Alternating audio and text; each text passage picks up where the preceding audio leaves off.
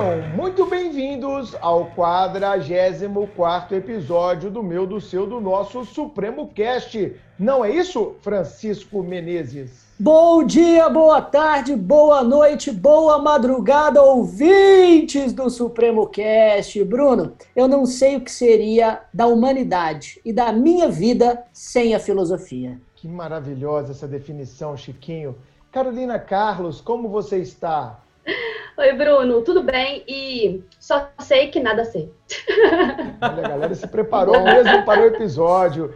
Hoje eu tenho a honra de receber aqui, junto com os meus co-hosts no Supremo Cast, para falarmos pela primeira vez nesse cast sobre filosofia, o meu amigo, colega de mestrado, doutorado lá da PUC, Bernardo Nogueira. Seja muito bem-vindo, Bernardo. Olá, pessoal. Muito obrigado pela possibilidade de participar aqui com vocês no Supremo Cast. E, putz, 44 edição e, enfim, a filosofia chega. E, bom, só para não deixar o Bruno aí sem uma fala filosófica, o Hegel vai dizer que a filosofia é a ave de Minerva, não é? Só levanta voo ao entardecer. Antes tarde, antes tarde do que nunca, mas sem filosofia também não. Vamos lá, gente. Muito bom. Beleza. Carol, dá uma introduzida para a galera no que nós vamos falar hoje, porque esse episódio é interessantíssimo. A galera muitas vezes não percebe o quanto a filosofia é fundamental para a nossa vida, para a nossa existência, para o conhecimento e, por que não, para a compreensão do direito. Não é isso, Carol? É isso, Bruno. Como vocês três já adiantaram, o que seria de nós sem a filosofia? A filosofia é responsável por nos fazer refletir, por nos fazer questionar situações e também por nos conectar com a humanidade de forma plena. Mas, apesar dessas suas funções tão nobres e necessárias à vida humana, essa é uma matéria ainda negligenciada por alguns alunos, principalmente nas faculdades. E quando a gente pensa especificamente na graduação em direito, muitos estudantes acabam concentrando todos os seus esforços em disciplinas puramente jurídicas, porque acreditam que o que realmente importa é a visão dogmática do direito. Mas esse atropelamento de conteúdo, esse imediatismo e ansiedade ansiedade em estudar disciplinas como direito penal e processual penal fere a própria função do direito, do ensino e da educação de um modo geral. Porque todos eles prezam, em primeiro lugar, por uma formação humanística, sem a qual é impossível entender a base de tudo: nossa existência, a sociedade, os conflitos, o sistema político, as mazelas cotidianas e todas as peculiaridades de uma coletividade. Por esses motivos, a filosofia é uma disciplina extremamente importante. Sem ela, jamais conseguiremos ser profissionais completos, porque nos faltará a essência do saber. Essência essa que nos possibilita enxergar o mundo para além de uma aplicação de textos normativos. E, diante disso, para reforçar essa necessidade de estudar filosofia e para a gente entender diversos pontos da matéria e da sua interseção com o direito, a gente convidou esse convidado brilhante para bater um papo com a gente nesse 44 episódio do Supremocast. É isso. Para fazer uma apresentação mais completa do Bernardo, ele é doutor em Direito pela PUC Minas, ele é mestre pela Universidade de Coimbra, lá em Portugal, ele é professor da Milton Campos, da PUC Minas, da Unipac e, claro, também está conosco em turmas do Supremo. Ele leciona na nossa turma da OAB e ele foi convidado por nós para participar do Reaprendizagem Jurídica na sua segunda temporada. E eu tive a oportunidade de assistir às aulas do Bernardo e elas estão simplesmente fantásticas. Se você quiser ter uma palhinha da aula do Bernardo no Reaprendizagem, a gente até publicou na última semana um vídeo no YouTube com a primeira hora de aula do Bernardo e você vai ver como é rico esse nosso convidado de cultura.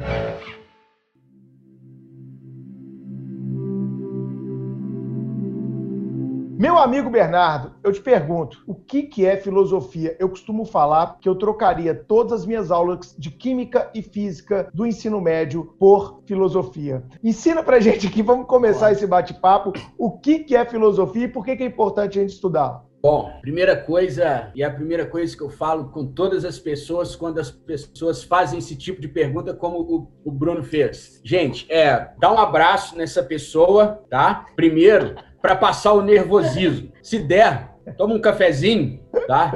E vai respirando, porque lá vem conversa.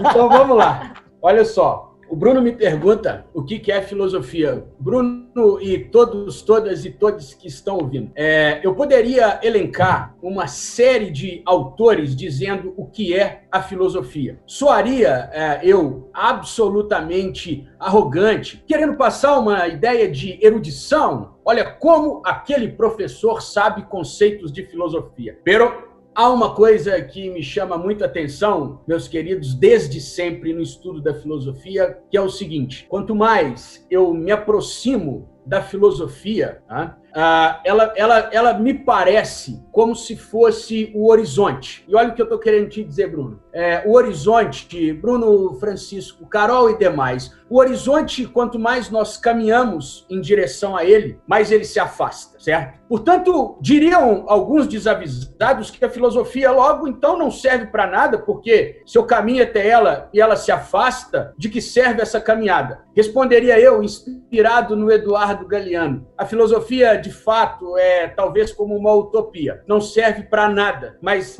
me mantém sempre caminhando. Logo, essa é, talvez, uma das primeiras ideias que eu tenho sobre a filosofia, que é, na verdade, uma postura perante a vida. E nós podemos ter vários tipos de postura perante a vida e elas podem ser absolutamente não filosóficas. Porém, meus queridos, e agora eu preciso me valer aqui do Merleau-Ponty, porque eu não posso falar sem citar as pessoas que disseram. Tá? Mas a filosofia, ela pode ser querida, não querida, desejada ou até estranhamente uh, negada. Só que aí, do outro lado dessa montanha, que é o horizonte que nós caminhamos, em direção, avisa-nos a filosofia. O próprio ato de negar a mim é já uma filosofia. Por lo tanto, o que eu tenho a lhes dizer de início é o seguinte: a, nossa condição humana, ou seja, a nossa condição de seres que de, de, de, pessoas que conseguem pensar sobre a vida, pensar sobre si, pensar sobre o amor, Bruno, pensar sobre a loucura, Francisco, pensar sobre a liberdade, Carol. Isso é exatamente o que significará a filosofia, ou seja,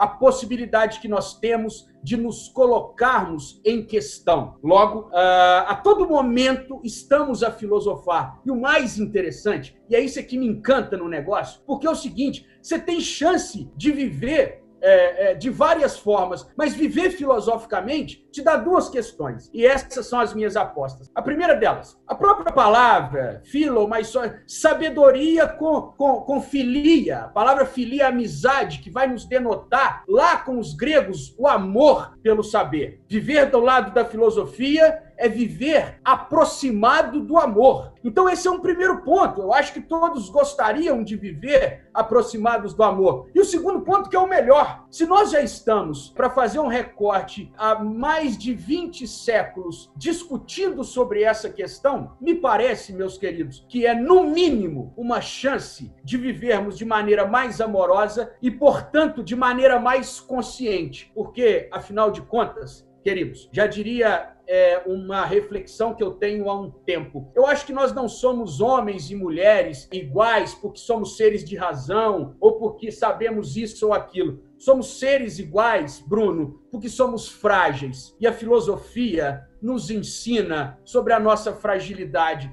Uma pessoa frágil e ciente da sua fragilidade é mais empática, Portanto, a filosofia é, seria, a nosso ver, uma hipótese de construção do caminho. Mas essa construção do caminho só se dá na caminhada. Né? Tem uma, tem uma, uma sacada, eu, eu, eu já estou aqui me alongando no conceito, mas olha que legal isso.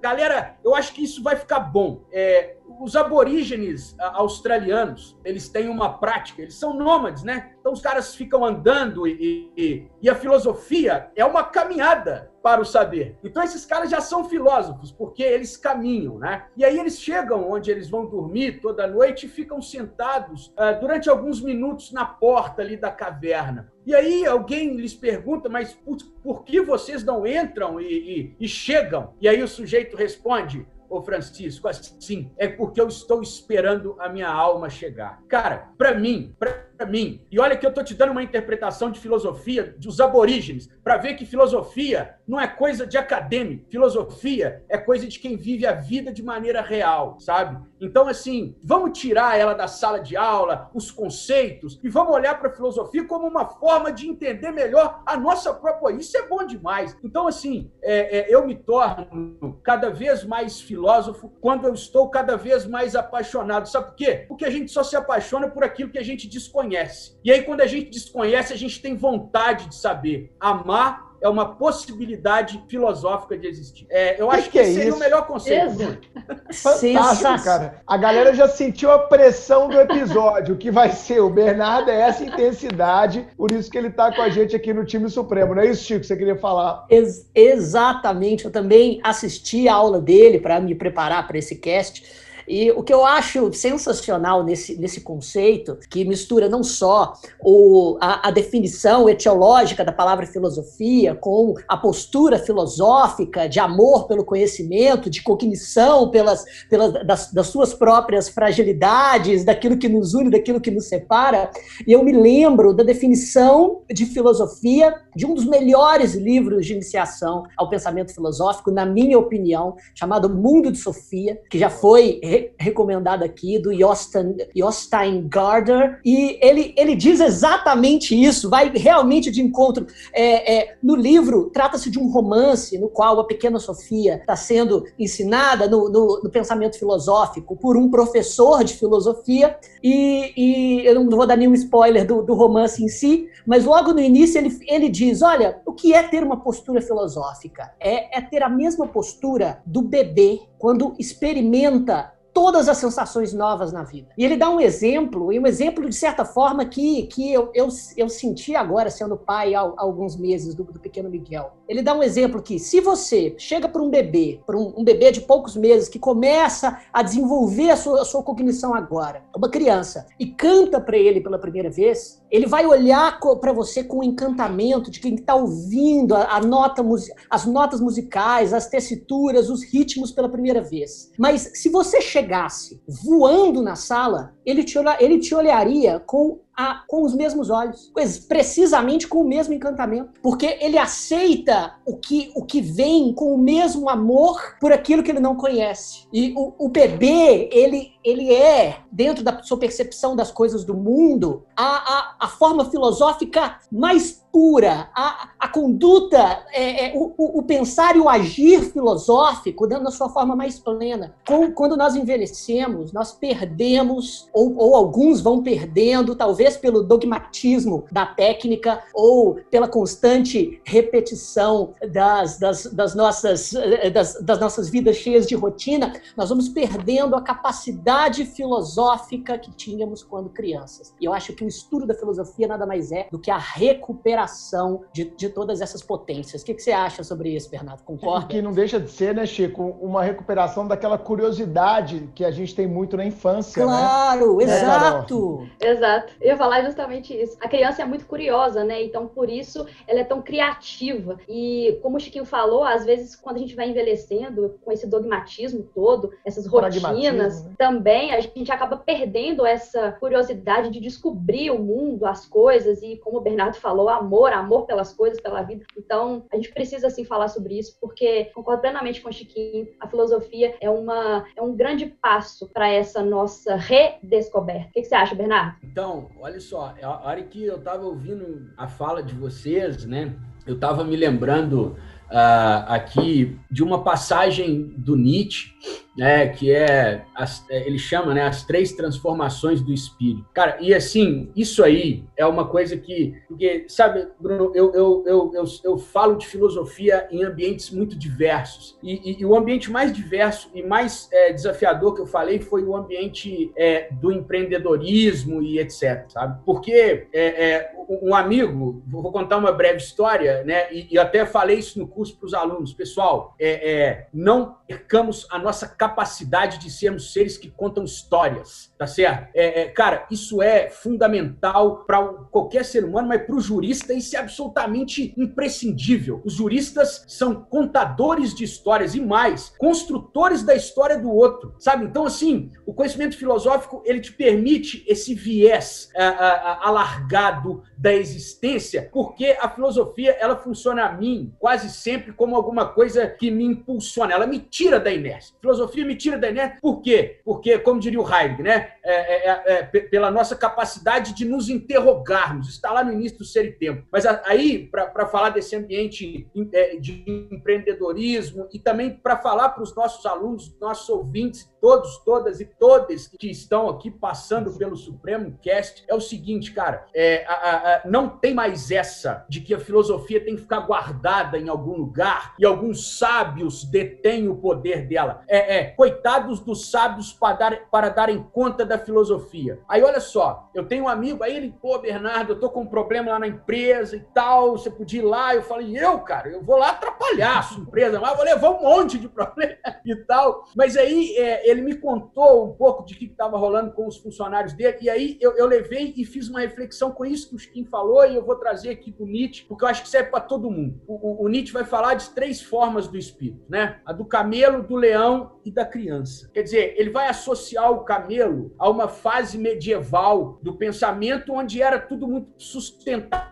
pelos dogmas. Então, o sujeito não tem condição de, de, de, olhar, o, o, de olhar e construir porque ele está preso ali nas corcovas e tal, com os dogmas e etc. Aí a gente sai da Idade Média e chegamos na modernidade com René Descartes, época das luzes e etc, iluminismo, pá. Aí é a época do leão. Mas o leão, pessoal, o leão, ele também ele é muito forte, mas ele é muito estabanado. A, a razão ela, ela, quer dar conta de tudo. E aí vai aqui um, um singelo gosto para os nossos ouvintes. Pessoal, onde tem luz demais, aparece cegueira. É só você ler o ensaio sobre a cegueira do José Saramago. A cegueira do Saramago é branca. A cegueira dele é branca.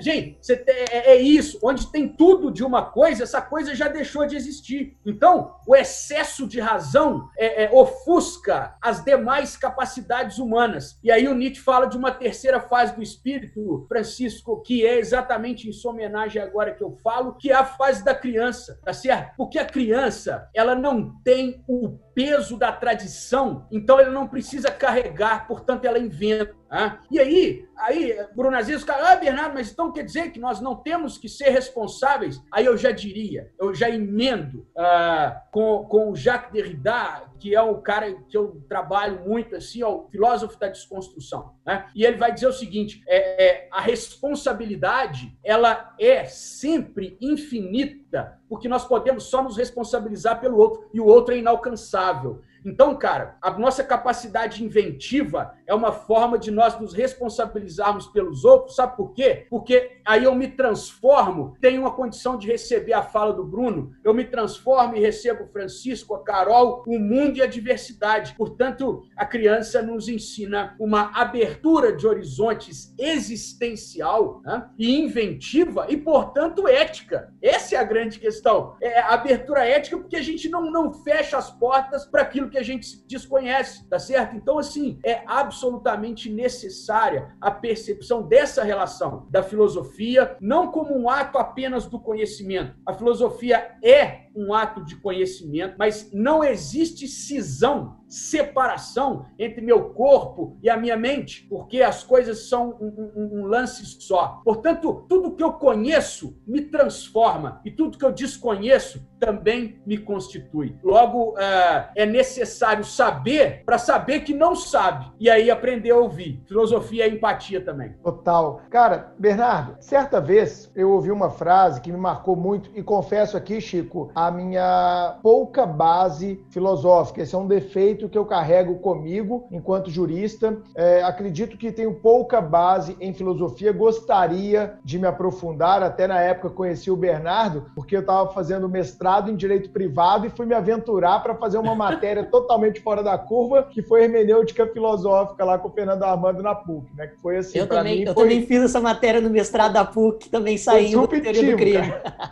Pô, falar de Heidegger,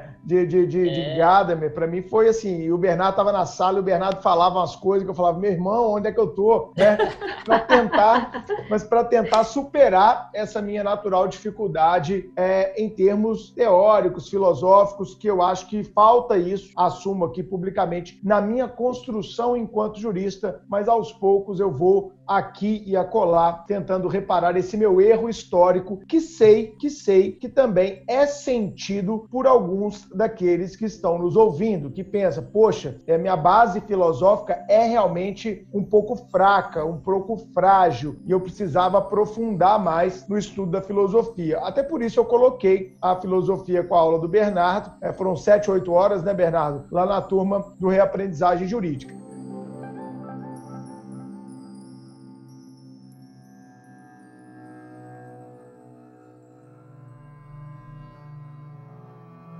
Bernardo, certa vez eu ouvi uma frase que me marcou muito profundamente. A frase é a seguinte: é, a filosofia está para o direito, assim como a matemática está para a engenharia. Ou seja, você não duvida de nenhum engenheiro do quanto a matemática é importante para ele fazer os cálculos, né, fazer as medições e por aí vai. Agora, por que, que nós, juristas, não temos essa humildade de reconhecer quão a filosofia é importante para construirmos raciocínios lógicos, para construirmos argumentações. E eu vejo essa fragilidade do jurista moderno, que é muito mais um jurista pragmático, dogmático e se esquece muitas vezes da base filosófica, porque eu acho que é dessa base filosófica que vem as construções de tese, que vem a capacidade argumentativa, que vem a capacidade de autocrítica, a capacidade de crítica de uma lei, a capacidade de crítica de uma jurisprudência ou de um precedente, como falamos no episódio passado. Você concorda com essa afirmação? O direito, a filosofia está para o direito assim como a matemática estaria para as engenharias? Uh, eu tô falando que é, amigo é assim. Ele te convida, você aceita pela amizade, chega aqui ele faz isso. Vai bem, né?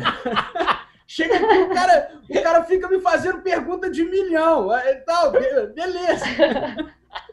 Mas, mas ô Bruno, primeira coisa que eu queria te falar é o seguinte, cara. É, a Clarice Lispector tem uma fala muito legal, assim, que é, não é bom a gente ficar é, acabando com todos os nossos defeitos, não, senão a gente deixa de ser o que a gente é. Então é, relaxa, vamos ficar tranquilo. Mas vamos lá, cara. Olha só, é, a, a, sua pergunta ela, ela pode ser respondida de um monte de maneiras. Assim. A primeira delas, que eu acho importante até para falar para o pessoal e e a galera entender que é o seguinte, pessoal. Olha, o fala que a filosofia começa com os gregos e, e, em alguns momentos as pessoas falam que o direito também começa com os gregos. Cara, é o seguinte, tem uma discordância enorme dentro da teoria e filosofia do direito nisso aí. Lá em Coimbra, onde eu me formei, fiz o mestrado lá, depois fiz o sanduíche lá no doutorado, a, a escola de Coimbra inteira acha que o direito passa a existir apenas em Roma. Tá? Por uhum. quê? Que os caras vão dizer que o raciocínio é, é, grego é um raciocínio eminentemente filosófico, ou uma, uma reflexão sobre a justiça. Né? Uhum. Aí eles pegam lá o, o, texto do Exildo, né? os trabalhos dos dias, diz assim, né? Aos peixes, aos répteis e às aves de rapina foi-lhes dado devorar uns aos outros. Aos homens não, porque lhes foi dada a justiça. Então, para o grego, há uma noção cosmológica total de uma harmonia justa.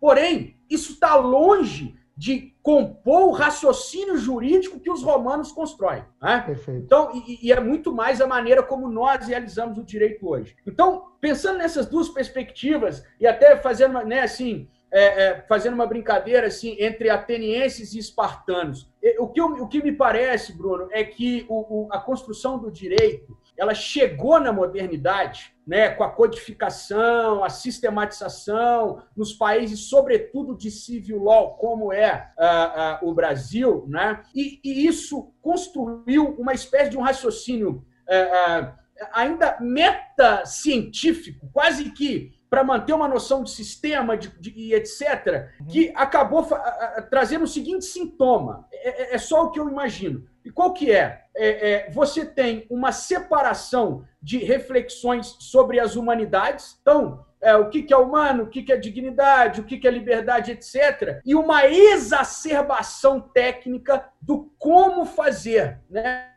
Então você vê hoje, cara, que nós temos, putz, eu, eu transito aí com, com, o pessoal do processo, pô, eu acho as pessoas muito inteligentes, eu falo, meu Deus, vocês são muito inteligentes. Beleza. Só que aí tem uma questão, um, um, um pontinho necessário precisa ser dito. É, em que pese a gente já está chegando nessa né, advocacia dita 5.0, a inteligência artificial agora com os algoritmos e etc. Mas tem uma questão: os problemas vão continuar saindo da relação humana. Logo, logo, eu tenho a impressão de que o pensamento moderno colonizou a nossa formação, tá? E, e, e, essa colonização do pensamento moderno, que é cartesiano, que é kantiano, olha o tanto que o Kant está presente até hoje no, no, no direito, e, e é necessário que esteja, né? Mas você vê a felicidade de, de, de, teorias, como a teoria keynesiana, que tem uma, uma construção escalonada, etc, etc, e a dificuldade que alguns juristas têm de reconhecer o seguinte: por detrás da parafernália de aplicação do direito existem seres humanos. Logo, vírgula, o que, que eu quero dizer? É, e demais, e todo mundo do Planeta Supremo Cast. Veja bem, eu tenho uma, eu, eu tenho uma questão que eu queria deixar aqui, porque é um ponto que eu, eu, eu tá me incomodando filosoficamente, que é o seguinte: nós esticamos a corda para o lado da inteligência artificial. Velho. Isso é point of no return. Não vai voltar. Porém, aquilo que eu falei do excesso de luz chega até mim agora, que é o seguinte: onde tem excesso de tecnologia, tem ausência de relação humana. E daí, onde que eu quero, onde que é o ponto que eu quero colocar? Quando faltou conhecimento, quando excedeu o conhecimento da técnica, faltou conhecimento sobre o ser humano. Aí faltou a sensibilidade, aí faltou a empatia, aí faltou a forma de tratamento e, portanto, na minha concepção, faltou é, maior possibilidade de adquirir o conhecimento que eu estou me pensando aqui no, no Roland Barthes, que fala o saber só se dá com sabor. Então, se a gente se desprende das discussões humanas, a gente dificulta a nossa própria compreensão do fenômeno jurídico que só se dá para resolver problema de gente, tá certo? Então, assim, nós temos que ter uma técnica apurada. E, francamente, eu, eu como eu comecei dizendo, eu, eu, eu trouxe loas aqui aos meus colegas processualistas, que eu acho um povo de uma inteligência absurda. Porém, porém, é, é, é essa técnica sem o, o, o, o, sangue, o suor e a lágrima do conflito me soa, me soa um pouco é, disruptivo no sentido de deixar para trás aquilo que nos constitui. Portanto, eu acho, Bruno, respondendo a sua pergunta diretamente, que sem dúvida nenhuma é, é, não haveria Roma sem os gregos. Não haveria Roma sem os gregos. Daí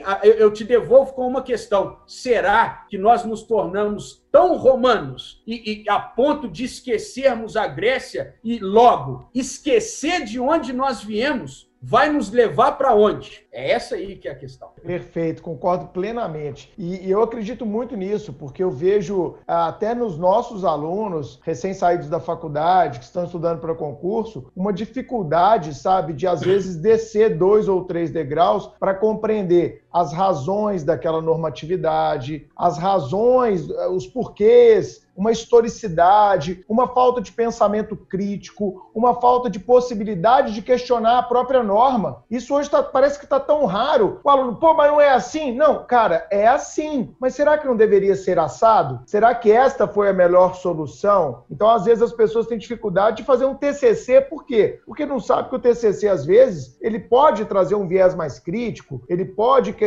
um dado. As pessoas aceitam demais as realidades postas. E eu acho que isso provém, ao meu ver, de, de uma falta é, de uma base filosófica que lhe permita viajar um pouco aí puxando um pouquinho o nosso primeiro papo, né, de ter uma criatividade, como você falou de derridade, de desconstruir aquilo que está posto. Peraí, está posto, mas isso vai ter que ser assim de forma imanente, vai ter que ser assim para sempre? Ou a gente pode desconstruir, voltar aqui três passos para avançar dois? E eu acho que está faltando muito isso é, nos alunos da atualidade. A galera não quer gastar tempo com reflexões, eles já querem sempre fórmulas prontas. E quando vem uma questão mais inteligente em prova, necessita de um raciocínio mais argumentativo, mais desconstrutivo, mais questionador, a galera trava, porque a resposta pronta é a súmula diz isso, a lei diz isso e a doutrina majoritária diz aquilo. Mas tá bom, e aí? Você vai ficar parado nisso? Ou você vai ter capacidade reflexiva, desconstrutiva, analítica, argumentativa, lógico-dedutiva? Você vê as pessoas até com dificuldade de coisas básicas, de premissa maior, premissa menor e conclusão. Você vê, tem aluno que vai fazer uma peça, não sabe fazer uma premissa maior, uma premissa menor uma conclusão. Concorda, Carol? Plenamente. Você falando isso, eu me lembro da faculdade, porque na graduação, na minha sala, mas também eu via isso em outros períodos, era era o que eu falei no início, o pessoal não queria muito estudar filosofia, sociologia, hermenêutica, o pessoal queria era penal, processo penal, civil, processo civil, porque para eles o que, o que importava era a lei mesmo. E eu percebia muito isso, principalmente na filosofia, porque eu fui monitora de filosofia do direito por dois semestres. E aí, às vezes, o pessoal falava assim, é, o pessoal chegava para me, me procurar, para tirar dúvida, alguma coisa assim, eu ajudava e tudo. Só que como eu, eu fui monitora por dois semestres, é, eu acabei minha monitoria, as pessoas ainda me procuravam. Mas elas me procuravam não para tirar dúvida da matéria, porque eu não era mais monitora. Elas queriam saber se eu é, fazia a prova, eles queriam me pagar para fazer as provas. Nossa. Porque, assim, você vê que a, a, pessoa negligencia esse tipo de estudo, mas ela mesma enxerga uma importância nele, porque se ela não visse importância, ela não procuraria alguém que estudasse ali aquela disciplina para fazer a prova para ela. Não que eu fosse é, uma, um grande gênio da, da disciplina, mas eu estudava aquela disciplina para monitoria. Então, o pessoal perguntava, ah, quanto que você cobra para fazer essa prova para mim? Então, para você ver que elas próprias enxergam a importância nisso. E quer falar, Kim? Não, não, é, eu, eu concordo com, com a fala do Bruno e acho que, as, que a sua fala justamente é sintomática de, uma, um, é, de, de, um, de um aluno que muitas vezes até reconhece a importância, mas não quer se esforçar intelectualmente porque a técnica superficial ela é mais fácil de se compreender, principalmente quando você vê uma aplicabilidade um pouco mais direta para a resolução de, de, alguns problemas imediatos. E pensando uhum. na, na, é, é, na fala do Bruno, na fala do Bernardo, Leonardo, eu também é, é, estou aqui meditando sobre o quanto que essa falta de conhecimento filosófico e de base filosófica contamina, primeiramente, a nossa jurisprudência, né, conectando aqui com, com, a nossa, é, com o nosso, nosso episódio excelente do, do professor Gustavo, e, e existe uma lógica que é até um pouco perversa de cobrança em concurso público, da forma, assim, do conteúdo acrítico do informativo do STF, cria cria-se com a prática também um certo fetiche pelo entendimento jurisprudencial. Ah, não, mas o Supremo decidiu assim. Ah, agora o entendimento mudou, o entendimento é, é esse. Não, mas pera, pera, pera, pera, pera. Vamos, vamos, vamos observar o quão absurdo é esse julgado, o hum. quão claramente os ministros estão demonstrando uma falsa erudição, se apropriando de determinados termos filosóficos ou da teoria do direito, só para fundamentar intelectualmente um decisionismo tacanho que não pode continuar assim. Quando você fala isso, o aluno entra em parafuso. Ou ele não consegue entender aonde você quer chegar, porque muitas vezes para ele o direito é a técnica em sua aplicabilidade direta. E, em, em, segundo lugar, alguns ficam até meio nervosos. Tipo, não, mas eu tenho que saber exatamente o que cai em prova. E o que cai em prova é o que está é. no, é, é o que tá no informativo do Supremo. E a gente percebe que, infelizmente, parte da literatura jurídica, nem, nem todos, caem de certa forma nessa armadilha. E a gente percebe alguns manuais, alguns simplistas, e nem todo manual esquematizado ou resumido é ruim, muito pelo contrário, são até valiosos para que nós possamos relembrar lembrar determinadas matérias jurídicas, mas muitos manuais caem em simplesmente replicar de forma acrítica o erro filosófico dos tribunais, dizendo, não, não, é, entende-se assim, mas, mas e o aluno muitas vezes defende, fala, não, a, aquele, a, aquele jurista tem uma visão desse tema. Olha, não, não, não, meu amigo, olha só, olha só. Veja, se você vai trazer uma, uma teoria do Roxin, e Roxin nessa teoria se baseia em Aristóteles, ou você se simplesmente expõe a teoria de Roxin de forma correta e, e resumida, e não tem nenhum demérito nisso, ou você encara toda a base filosófica do autor para tentar desconstruí-la. Se você não faz nenhuma das duas coisas, se você diz que a teoria é X mas é, que a teoria X tem o conteúdo Y, o conteúdo que não corresponde à base filosófica do autor, de duas uma, ou você demonstra desconhecimento ou falsificação. Eu não sei o que é pior. No mundo jurídico, a gente percebe isso o tempo inteiro por falta de base filosófica. Concordo. Bernardo, é, uma coisa que você fez no Reaprendizagem, e eu assisti suas aulas até para melhorar essa minha base filosófica confessadamente fraca, é uma coisa muito legal que você fez e que eu acho que ajuda demais o nosso ouvinte a compreender um pouco melhor o mundo da filosofia, é aquela linha do tempo. Inclusive, no dia que eu te liguei para te convidar, você falou, Bruno, eu já penso em fazer assim, assim, assado. Eu falei, cara, na hora, né? Eu te falei, fechado, é. manda ver que vai ser sensacional. Será que você consegue aí, é, mais uma pergunta de amigo, né?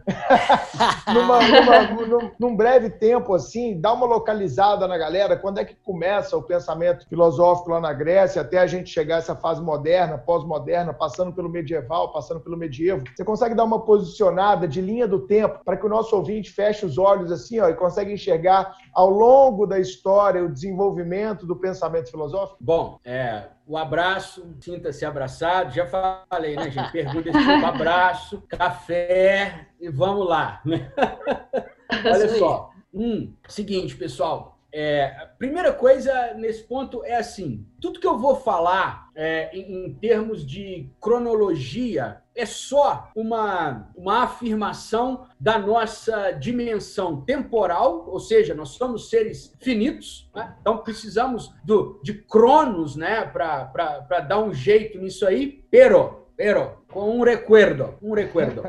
É, essas idas, elas às vezes são idas vindas voltas e idas de novo. Ah, então, assim, é, Sabe por quê, Bruno? É, é, porque, assim, cara, às vezes eu, eu, acho muito louco, assim, por exemplo, o cara tá querendo discutir, por exemplo, cotas, né? Aí eu acho muito legal, não vou entrar no. Aí, Bernardo, para que é, é, você concorda ou não com cota? Aí eu, falo, um aluno, eu falei para o aluno assim: o Aristóteles já respondeu isso aí. Por quê? Ah, se, se a faculdade tem uma determinada finalidade, que é a de incluir, então cota é legal. Agora, se a universidade quer só os melhores, aí você vai falar que cota não é melhor. Quem faz isso, esse exemplo que eu estou trazendo aqui, só para só aclarar e mostrar o tanto que a filosofia. Uh, quem faz isso é o Michael Sandel, faz isso de maneira genial no livro Justiça, o que é fazer a coisa certa. Assim, esse livro é assim, já, pessoal. Já indicado, já indicado em alguns episódios aqui do é. cast. Pois é. Já então, indiquei várias vezes. É.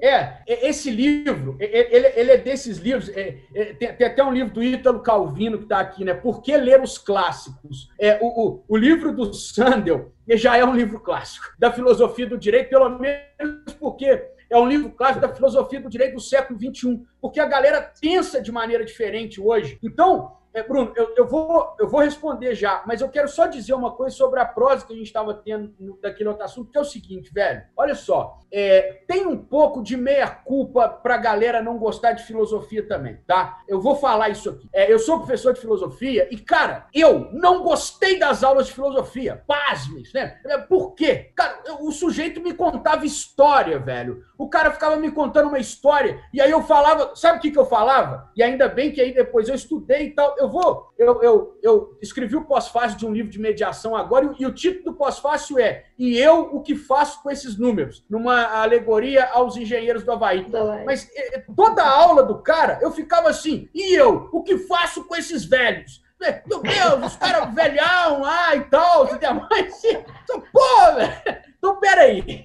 Então, peraí, pessoal, ó, respira, inspira e vamos lá. A filosofia é um evento épico que nasce uh, supostamente da maneira como nós conhecemos com o pensamento grego. Numa, eh, eh, e aí, quando eu falo isso, gente, é século V antes de Cristo é a, é é marca. Por quê? Esse, esse, esse século, é, até o professor Fábio Conder Comparato, uh, no livro dele, A Afirmação Histórica dos Direitos Humanos, que é, que é um trem assim, de outro mundo esse livro. É bom, mas bom para mais de meta. Aí ele fala assim: o século V é um período axial. O que, que é isso, cara? O período axial é que você conjuga uma série de invenções que vão nos constituir. E por isso que foi legal a, a, a parte que tem da minha aula lá no, no, no, no Instagram do, do Supremo, fala assim, nós somos filhos dos gregos. É por isso. É por quê? Porque os caras inventaram nesse século V uma série de coisas que nos constituem. Pronto. Então, saímos de uma noção mitológica para uma noção é, lo, é, é, da, da, filosofia como logos, ou seja, como culto da razão, sustentada pela razão. Quer dizer, os caras param de acreditar e, e, e narrar o mundo com mito e passa a narrar o mundo de maneira racional. E aí é o período socrático do negócio, né? Então Sócrates chega na cena e começa a comandar o trem todo. O Nietzsche detesta o Sócrates, tá? Eu vou dizer por quê. Ele vai falar.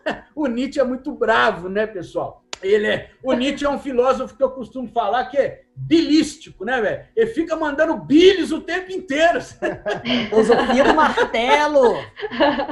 É, martelando, o Nietzsche é muito bravo. Mas ele Sim. vai falar que o, o, problema do Sócrates, cara, é que assim, ele, ele elevou a categoria do humano como se fosse sustentada apenas pela razão. Então, daí a noção do conhece-te a ti mesmo e tal. E aí o Nietzsche vai falar que o Sócrates abriu mão de uma visão muito mais legal do humano, que era a visão mitológica. Por isso que o, o, o Nietzsche está sempre voltando aos filósofos, e aí estou na linha do tempo aos filósofos de pré-socráticos. Quem são esses caras? São os caras que, que eram os filósofos da natureza. Então, qual que era a diferença deles para os Sócrates? Simples. Os caras, pessoal, é só ver um, tem um filme que se chama Alexandria. É muito legal que numa cena você entende a filosofia pré-socrática inteira. As pessoas estão deitadas no chão, olhando para pra, as constelações e querendo entendê-las. E foi exatamente isso que os filósofos pré-socráticos faziam. Eles analisavam a natureza para se compreender dentro desse cosmos. Então, por isso, filósofo da natureza. Aí vem o Sócrates e fala: pessoal, o negócio é o seguinte: nós somos seres de razão, vivemos na cidade e temos que descobrir como viver dentro da cidade. Daí a filosofia se inclina à razão e começa a procurar soluções como bem viver dentro da cidade. Daí você vem é, é, Sócrates com Platão, Aristóteles. Então, esse é o período áureo grego, né? Que a gente fala, é esse período axial. Então, a gente tem a criação da ideia de democracia, a ideia de, de cidade, cidade, a ideia de política. Quer dizer, o que a gente entende de política, né? está lá, pronto. Chegamos com a, o período romano. O período romano, gente, é importante dizer ele é fraco filosoficamente. Filosoficamente falando, ele não é um período você falando, ó, grandes ideias. Mas os romanos nos deram o direito, cara. Então, assim, tá bom, né?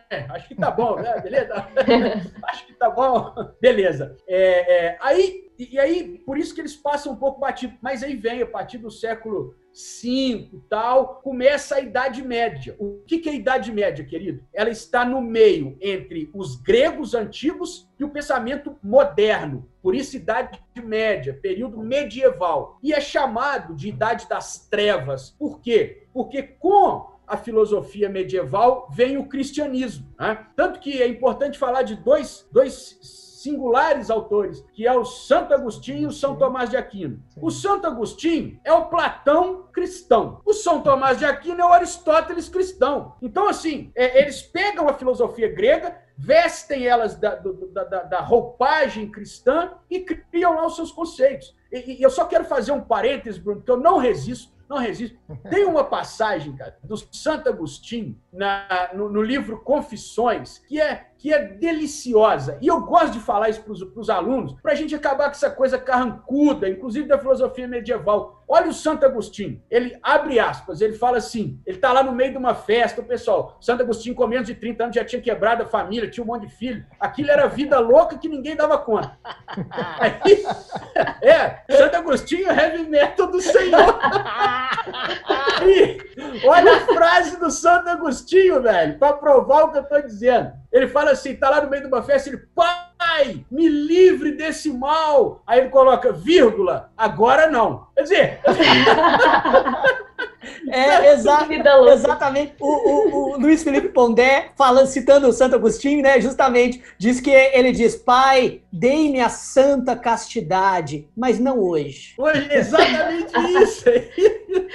então, o Santo Agostinho é um filósofo fundamental, porque ele, ele, ele traz uma noção de historicidade para dentro do pensamento filosófico, né? Então, gente, é assim, período medieval ele é impregnado pelos dogmas. Né? Então é difícil falar de uma filosofia livre porque ela está ancorada na teologia. Há quase uma confusão. A gente chega, então, ó, Grécia Antiga, século V até o século II, III, por aí, e Idade Média, século II, aí a gente vai até o século XV. E aí no século XV o pau canta pelo seguinte: os caras falam assim, ó, ó, esse negócio de Deus pro meu lado, não. Aí, olha o danado do René Descartes. E aí, Bruno, eu não aguento quando o povo fala comigo, Bernardo, a filosofia não serve para nada. Ele falou, rapaz, deixa eu te contar um negócio. Tem um caboclo, que é o René Descartes, escreveu um livrinho pequenininho, chama Discurso do Método, tá? Aí lá pelas tantas, nesses livrinhos dele, né, nas reflexões que não servem para nada, ele fala assim, eu posso duvidar de tudo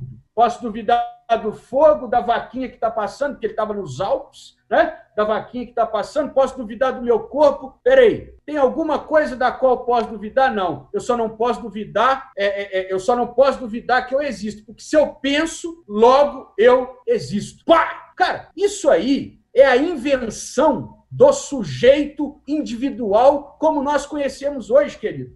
Esse, e aí, aí que os meninos e meninas e, e todos e todos desse planeta jurídico varonil têm que entender o seguinte, pessoal: quem transforma a existência é a nossa forma de olhar para ela. O cara olhou para a existência de maneira diferente que os medievais e transformou a história do planeta. E transformou a história do planeta. Sabe por quê, Bruno? Porque é o seguinte, eu, eu falo, porque como eu estudei direito e literatura, eu, eu posso falar o que eu vou te dizer. Não há nada mais ficcional do que o direito. Eu falo para os meninos assim. É? Falo isso todos os dias aqui, Bernardo. Pois todos é, os é. dias, todo episódio do Supremo Cast eu falo isso com o Bruno, todos. Tamo junto, tamo junto.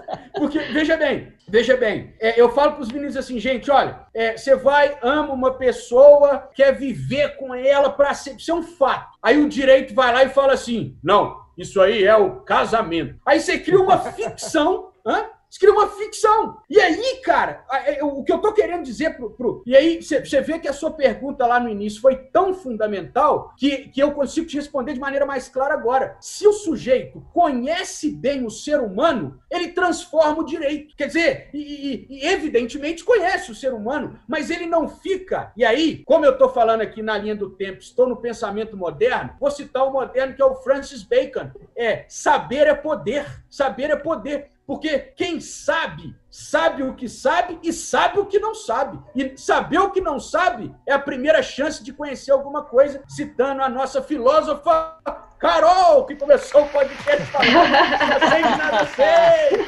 Obrigada, obrigada. Tinha que vir agora. Ô, Bruno, na hora da edição, tinha que vir agora com as palminhas. Aê, então. Vamos, vamos vai colocar. vir, vai vir. Editor, por favor. Não, você, você pode pedir o que você quiser para a edição, Bernardo. Você tem essa isso. prerrogativa aqui, tá? Você pode falar, edição, coloca isso agora. E o editor vai colocar. Editor, editor, coloque aí que essa explicação está linda. Essa explicação está linda. Vamos lá. Aí.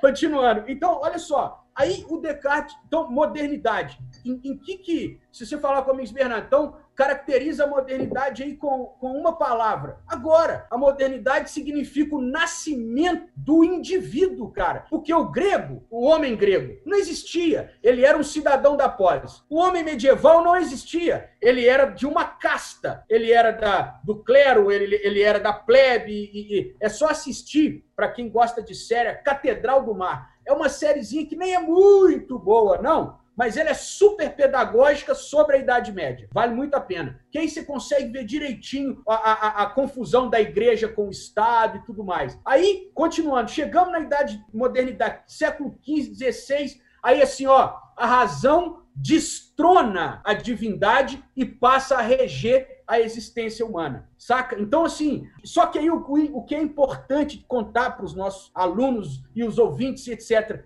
Gente, isso é tudo invenção. Isso não brota de lugar nenhum, não. Isso é criação humana. Os caras inventaram que a razão era a coisa mais importante que sustentava o humano. Mas isso é uma construção. Logo, pode ser desconstruída. Né? Nós já vamos chegar nesse ponto. Aí, Construímos, então, olha, aí para o direito, o que, que acontece? Pô, aparecimento do Estado moderno, é, é, aí anda mais um pouquinho, paradigma de codificação, codificação, aí anda mais um pouquinho, revoluções burguesas com o iluminismo, quer dizer, o século XVI em diante, ele influencia totalmente o que nós fazemos Hoje, eu arrisco a dizer, é, Bruno e, e colegas, que o direito internacional ainda está ancorado lá naquelas bases, tá? O direito civil, em vários pontos, ainda está ancorado lá naquelas bases. Você aí, eu, vocês é que sabem dessas coisas, eu realmente só, só sou curioso. Mas, assim, me parece que a gente ainda tem uma proximidade muito grande com esse ponto. Por isso que eu digo, saber os filósofos da modernidade, por quê? Quem você tem o Descartes, Kant, os filósofos contratualistas, Rousseau, Hobbes, Locke, estão todos aqui nesse período que eu estou trazendo. Né?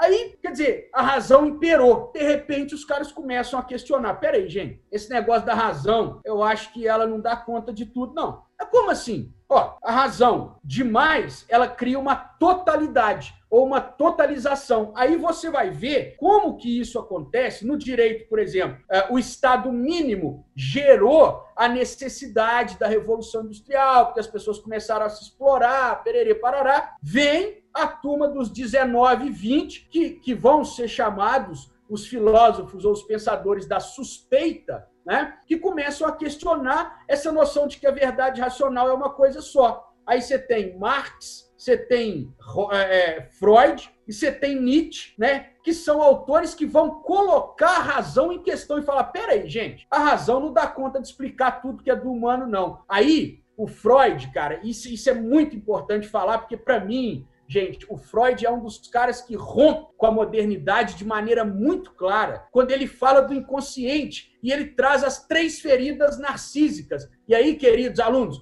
quando você estiver querendo falar de pós-modernidade, começa falando das três feridas narcísicas que o seu colega de bar vai ficar te admirando. Provavelmente ele pague a próxima rodada. Veja bem, o que, que, consiste esse negócio, né? que eu falo para os meninos, gente, sabe o que eu falo para os meninos? Eu vou contar uma outra aqui que aconteceu comigo. É, eu acabei de dar uma aula, Bruno, Aquela aula que você sai falando, nó, cara, arrasei, que lindo. Chega um aluno para mim, vai, desses bastante empedernidos. Professor, é, você deu essa aula de filosofia aí, mas filosofia, que que para que, que serve filosofia? O que, que você faz com isso? Mas com esse desdém aqui, que o, o, o sujeito que está ouvindo o podcast, vai lá no YouTube para ver minha cara, o desdém que ele faz assim para mim, sabe? Aí eu falei com ele assim, ô, ô, ô, acabou, Deixa eu te falar um negócio. Eu não sei o que você vai fazer com a filosofia, não. Eu ganho dinheiro. Bom, isso foi só.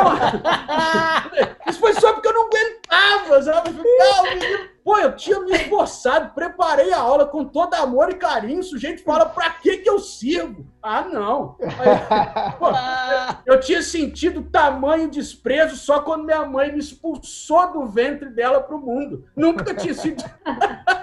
Mas, vamos lá.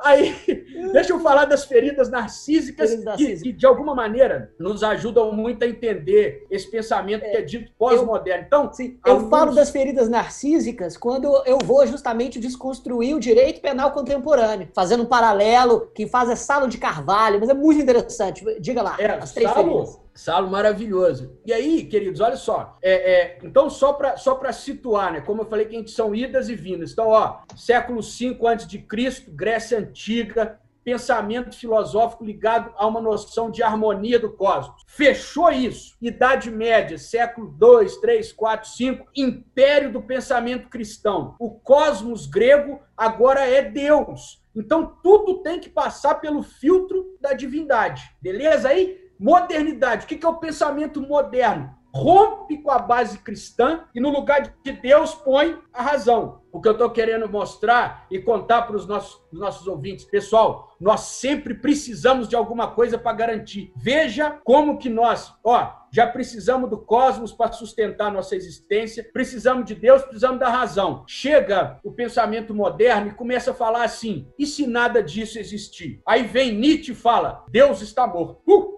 Meu Deus, aí, pessoal, pessoal cristão daqui, a galera, gente, eu fiz até crisma. Eu, eu sei que, deixa eu explicar o que, que é que o Nietzsche falou. Não é porque o povo fica bravo às vezes com a gente, né? Fiz crisma, então eu sei de todas as coisas. O que ele fala é o seguinte: acabaram as metafísicas, ou seja, não cabe ao homem ficar procurando a argumentação da existência dele lá no alto. Ele tem que procurar isso dentro de si. Né? E aí, você vê, eu já vou, eu vou voltar nas feridas, mas aí é porque Isso. agora esse raciocínio é importante. Você vê, olha, nascem as escolas existencialistas, por exemplo, com o Sartre. Olha a fala do Sartre, que genial. A existência precede a essência. Ele vai falar assim: não tem essa de ficar procurando argumento para fora, não. O argumento tá na própria vida. Quer dizer, ele vai dizer: você está condenado a ser livre. Por quê? Porque se todas as escolhas da sua vida vão repercutir sobre você, queridão, não adianta você falar que a culpa é do Bruno lá no Supremo, não. A culpa é sua, ou a ausência dela, sem essa de culpa, já que nós superamos o paradigma cristão. Então, as feridas, as feridas narcísicas, né? Vão ajudar muito, que eu, vem o Copérnico, né? Oh, queridos, vocês não são o centro do mundo com a teoria heliocena. Aí a gente fica triste, né? Hashtag não somos o centro do mundo. Primeira ferida. Depois vem o Darwin, danado. Fala assim, vocês estão achando vocês são essas coisas lindas, maravilhosas, filhos de Deus? Vocês são a evolução de outra espécie. Nossa, meu Deus, nós não somos seres maravilhosos. O pior de tudo, né? Que ainda vem o Freud e fala assim: vocês acham que a razão dá conta de tudo? Isso é porque eu ainda não te contei uma coisa que só o brasileiro vai entender. Sabe nada inconsciente. Aí é o compadre hoje. é isso, né? Você entendeu como é que o Brasil é fértil de filosofia, pessoal? É isso. Quer dizer, o, o, o, Freud com o inconsciente destrona a razão. Mas, pô, então a gente não consegue saber de tudo. Oh, aí fere o narciso, fere o narciso. E aí você vai criar as filosofias ditas pós-modernas. Quer dizer, o que, que é, o que, que, o que, que finaliza o pensamento uh, uh, moderno? É a percepção de que o projeto iluminista da razão de iluminar e dar conta de tudo, falhou. E falhou profundamente. E aí você vê é, as filosofias da desconstrução, você tem os filósofos da suspeita, quanto nós, como nós levamos aqui, que são filósofos que vão trazer a noção de que o seguinte, é, Shakespeare nos ajuda, né? Há muito mais entre o firmamento e a, e a terra do que a nossa van filosofia consegue é, é explicar. Quer dizer, e aí você tem o Bauman com a, com a filosofia líquida, né? Você tem o, o, o, o Agamben com a profanação, você tem o Derrida com a desconstrução, você tem o Nietzsche com a, com a filosofia do martelo. Quer dizer, todos esses autores dizendo o seguinte: a razão não é a senhora da nossa existência. Fazendo uma paráfrase aqui, porque eu estou falando que a filosofia brasileira, ó, os caras cantam lá no samba, né? A tristeza é senhora desde que o samba é assim. Quer dizer, é, é, é não a, a, a razão não é a senhora da história humana. É isso que a filosofia pós-moderna nos convida. E por isso, Bruno, Francisco, Carol e demais, por isso que eu acredito muito nesse momento, porque quando a gente quebra esse, essa totalidade da razão, a gente abre espaço para muitas outras formas de construção do saber e de existir do que a filosofia aceitou até então. Quer dizer, eu acredito que a filosofia pós-moderna abre os poros. Perfeito. Nossa, sensacional, tá vendo? Eu sabia que você dava conta, cara. Por isso que eu te desafiei. Tá ah, vendo? Obrigado. Eu sabia que tinha potencial.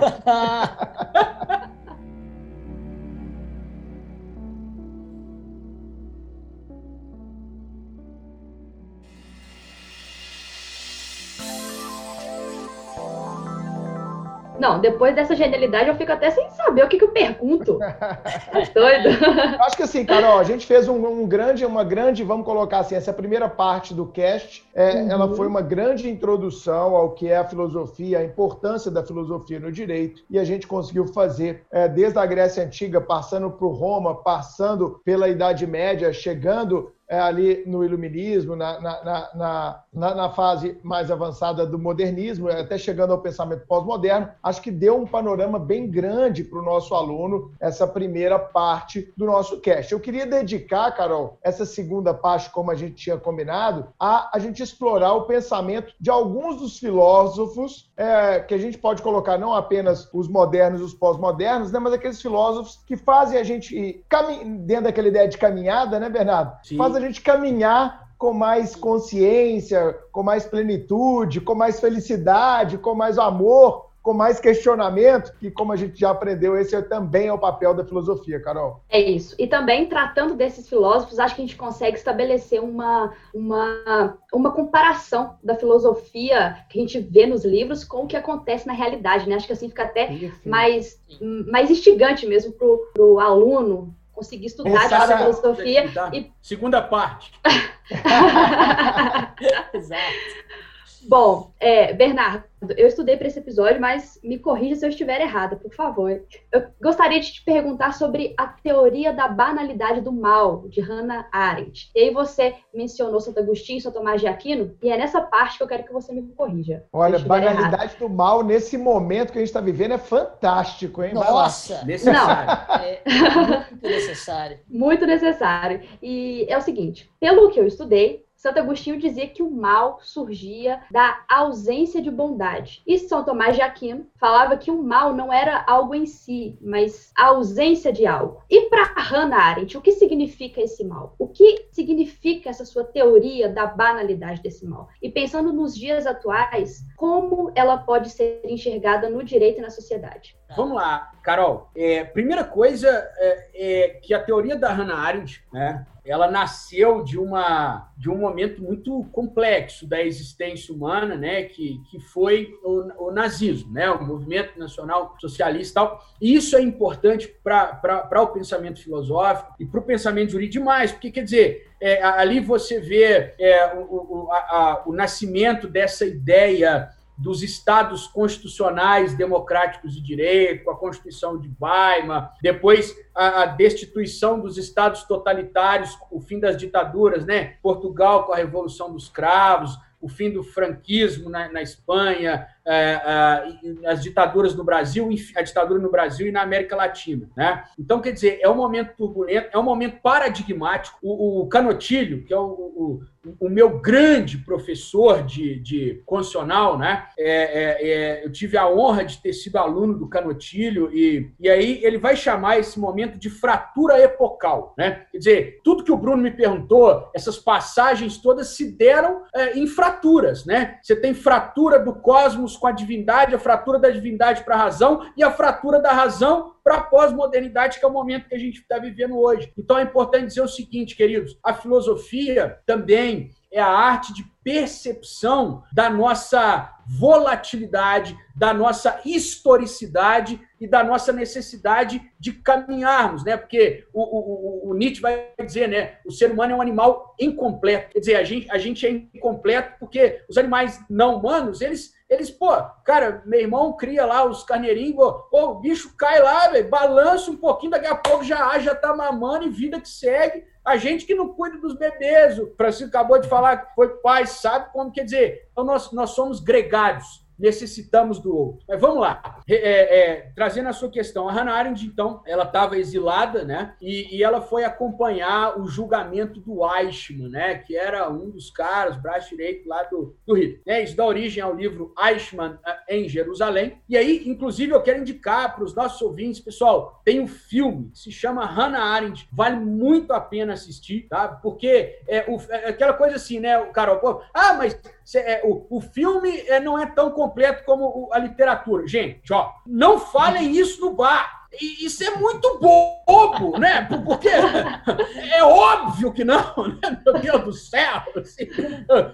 Ô, Bruno, é porque eu trabalho direito e, e, e cinema, né, cara? Publiquei Sim. dois livros já sobre isso e tal. Aí os caras, Bernardo, mas o cinema não dá conta. Eu falei, só que o cinema dá conta de outras coisas que a literatura não dá. For example, você consegue ver a fisionomia? Pô, então, né? Sim, é. vamos lá, vamos lá. Aí deixamos de coisa e cuidemos da vida. Aí o e que o que cinema rola? E o cinema ele tem uma universalidade talvez maior do que a literatura.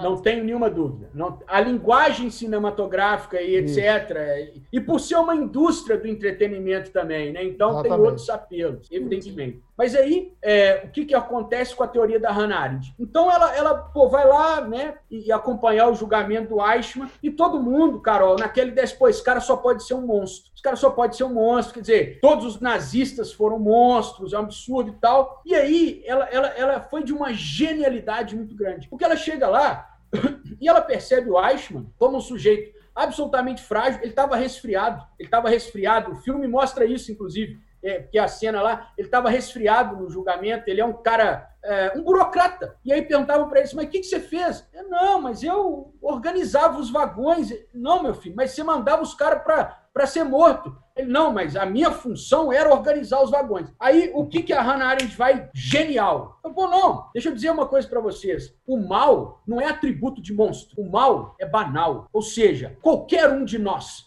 Qualquer um de nós. Por isso que é interessante pensar filosoficamente. Qualquer um de nós, dentro da nossa fragilidade, pode ser armadilhado e armado de mal e agir. E aí, o que, que ela, ela vai lá no Sócrates para dizer o seguinte: a ausência de reflexão, quer dizer, a ausência de questionamento sobre a sua vida, pode fazer com que você tome atitudes tão abjetas e nem tenha sequer consciência dos efeitos que elas causam, tá certo? Então, quer dizer, ela vai dizer que o mal não é atributo de, de monstros. O mal, ele é banal, e ele é banal e ele pode capturar qualquer um porque todos estamos à mercê da, de uma vida sem reflexão. Aí ela vai lá no Sócrates, o Sócrates vai dizer assim: uma vida sem reflexão não é uma vida que vale a pena ser vivida. E é exatamente aí que está o ponto da Hannah Arendt. E, e, se você quer, Carol, olha, a Hannah Arendt dá a possibilidade da gente pensar um monte de coisa. Sabe por quê? É só você pegar a Hannah Arendt e levar ela para o livro, para aquele filme do Charles Chaplin, Tempos Modernos, né? Que é Sim. é. Uhum. E aí você vai ver tanto que Sócrates, Hannah Arendt, Charles Chaplin tem a ver com o momento que o Brasil está vivendo agora, é, é, é, no, no, momento de pandemia. Tá certo? Quer dizer, que essa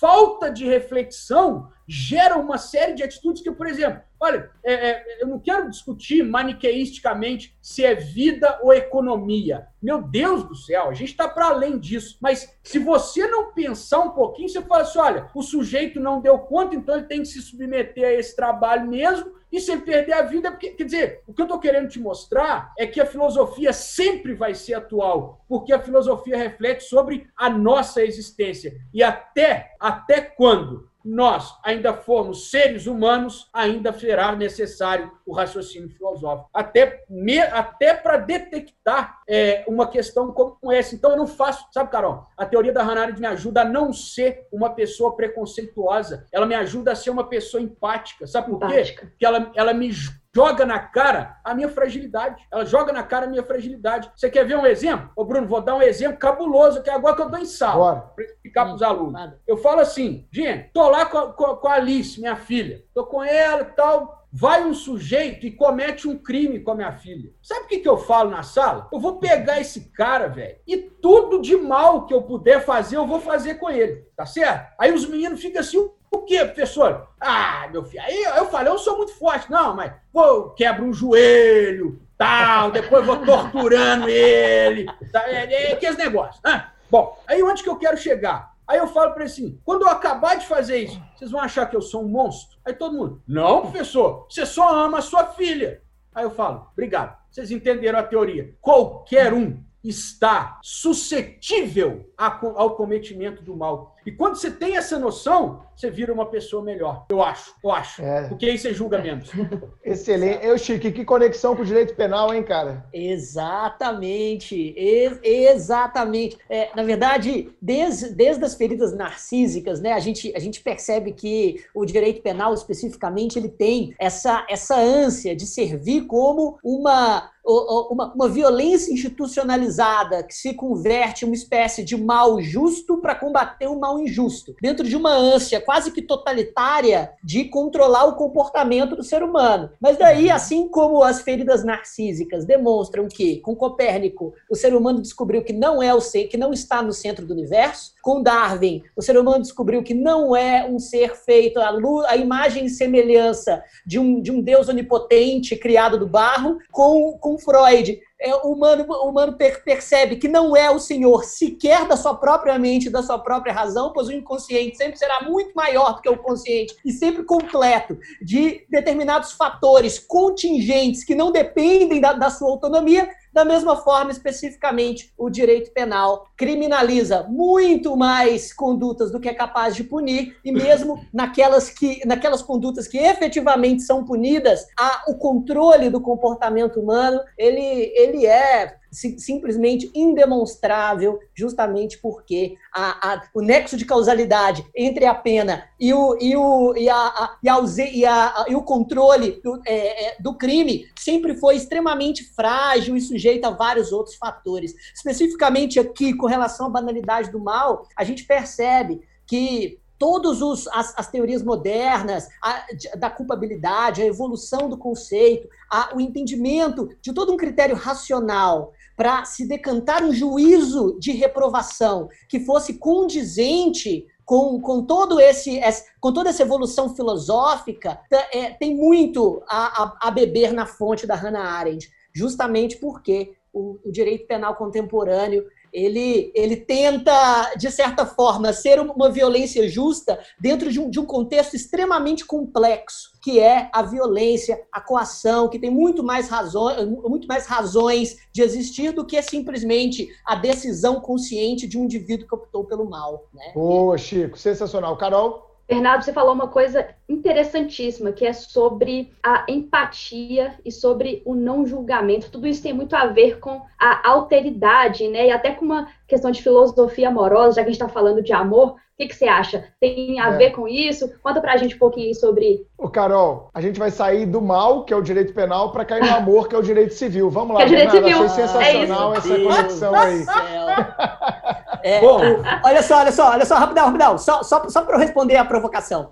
Respeite o, o, amor. Aquele penalista, aquele penalista clássico acha que direito penal é justiça, quando na verdade é só outra forma de violência. O, o civilista acha que direito civil é amor, quando na verdade é racionalização do patrimônio. Mas tá bom, vamos, vamos lá. Esse é o direito Mas civil o amor patrimonialista. É esse é o direito civil patrimonialista do século passado, Chico, o que prova uhum. que você estudou só o velho código e não o novo código. Mas vamos lá, Bernardo. É, ilusões, Bruno, ilusões. Ô, Carol, eu quero saber se entre essa essa penalidade e esse civilismo tem algum lugar para a filosofia. Claro, claro.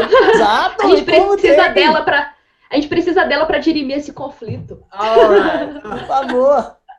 Então vamos lá. É, eu, quero, eu quero, assim, né? Tô, tô, vou, ter, vou ter que ficar um pouco mais próximo do Bruno aqui, porque, por, por incrível que pareça, eu já dei aula de responsabilidade civil. Já dei aula de responsabilidade civil. Ah, meu Deus. Eu escrevi. Ô, ô, Chico, foi mal, velho, mas eu escrevi.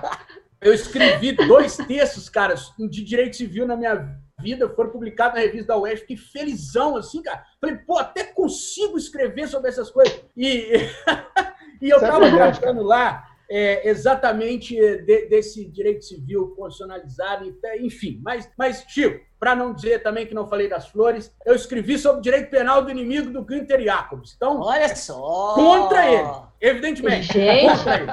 Evidentemente. Claro, claro, mas é, é, aqui, e para você ver como é, que, como, é que, como é que a gente não precisa ficar achando que inventou a roda, o direito penal do inimigo do Günther Jacobs está expresso na tragédia Antígona de Sófocles, do século V a.C. Sabe por quê?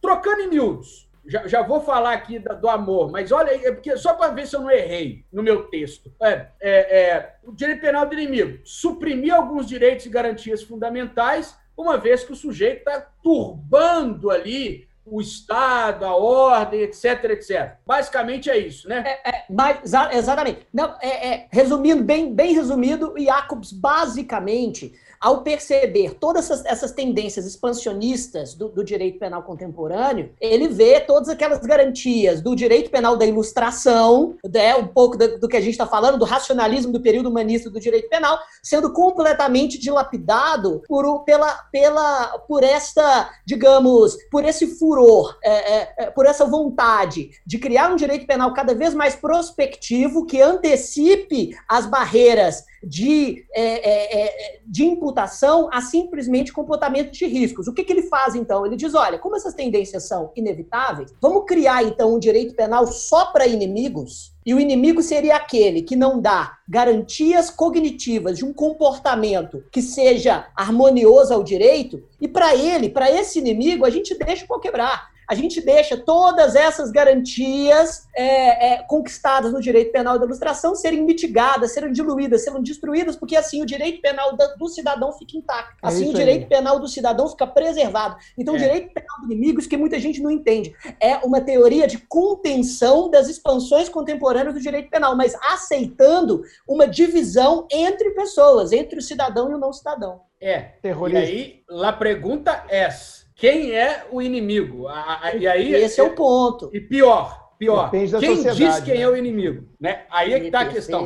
Né? É. E aí, pra... então eu não errei muito lá no meu texto, mas sabe o que eu mostrei lá? Olha só, o Eteócles, que é o irmão da Ismene e da Antígona, é, o, o rei é, concede a ele honras fúnebres e a Polinices não, porque ele chama Polinices de um inimigo da polis. Então, ele vai restringir os direitos dele, né? mais ou menos na mesma linha do Jacobs, porque ele é considerado um inimigo, que não dá essas garantias que você tem aí para o Estado. Então, quer dizer, o direito penal do inimigo já está fabulado nas tragédias gregas no século V a.C. Queridos alunos que querem estudar o Jacobs, que é um autor contemporâneo, leiam Antígona, do século V a.C.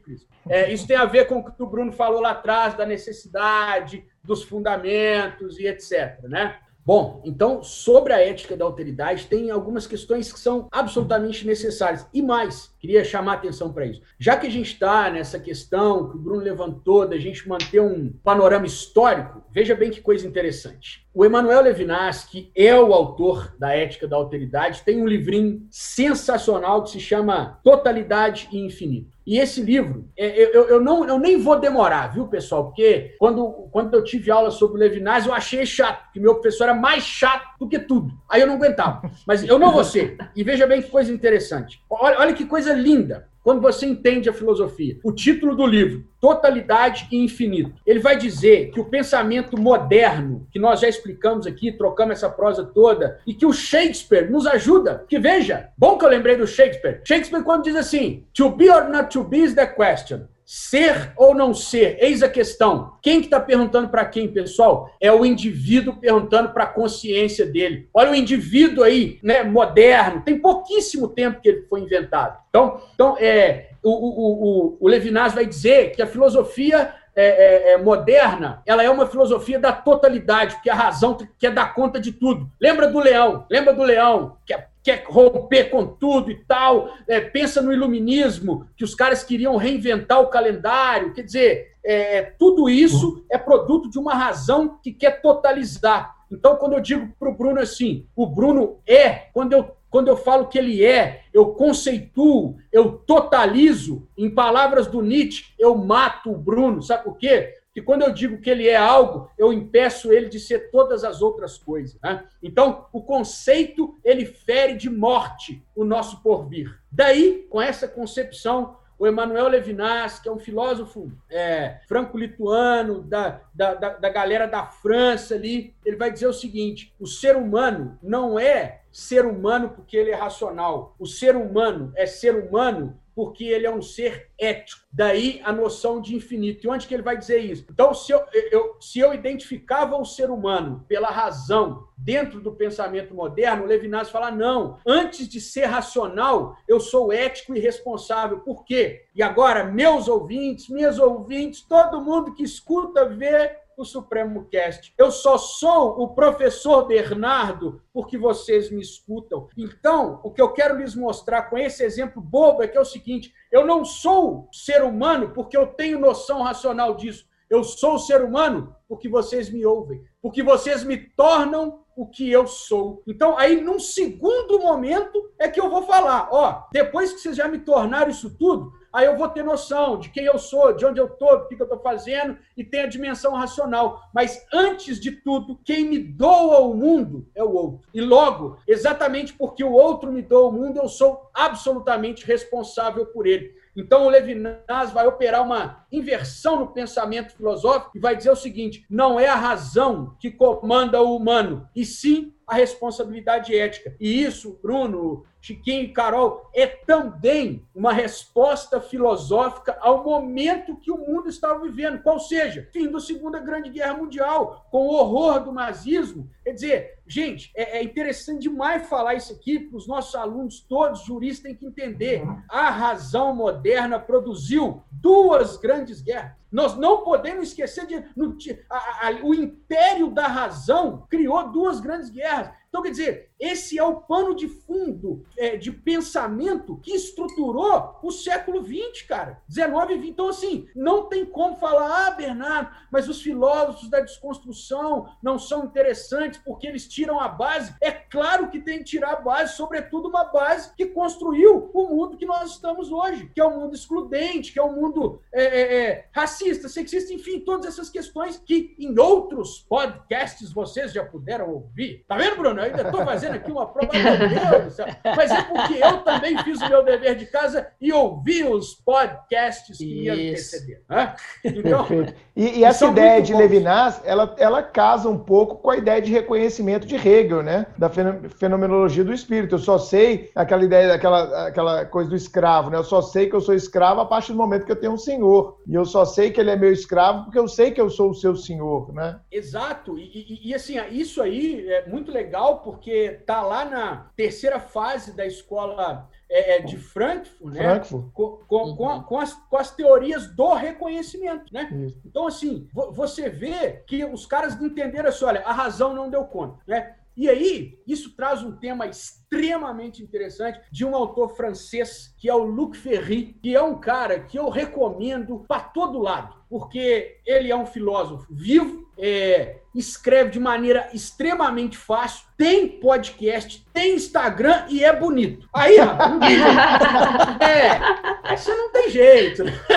Você não tem jeito. Aí, vamos lá, vamos lá. É, o que, que é a questão dele? Vai dizer assim: olha, filosofia tem cinco grandes momentos, né? E por isso, Bruno, que eu acho que toda vez que você encontrar com os alunos, olha, queria ler um livro de filosofia, leia o livro do Luc Ferry, que é a mais bela história da filosofia. É fantástico. Porque, ó, os gregos queriam responder o cosmos. Os medievais, a divindade. Os modernos, a razão. É, os pós-modernos é essa desconstrução. E aí ele fala o seguinte: o que, que nós temos? Aí ele vai dizer que a quinta resposta filosófica é o amor. Cara, e aí nós vamos entrar num tema muito legal, tá? Que sim, porque eu acho o seguinte, sabe, é, gente, é, todo mundo que está ouvindo e tal, tudo que a gente faz é filosofia. Não adianta, querido. Se você fala assim, não gosto de direito penal e gosto de direito civil ou vice-versa, você está fazendo um juízo de valor mínima, no mínimo estético, no mínimo. Então, quer dizer, pra, até para falar que você gosta ou você não gosta, você tem que filosofar, querido. Não tem jeito, tá? Não, não tem jeito de escapar de nós outros.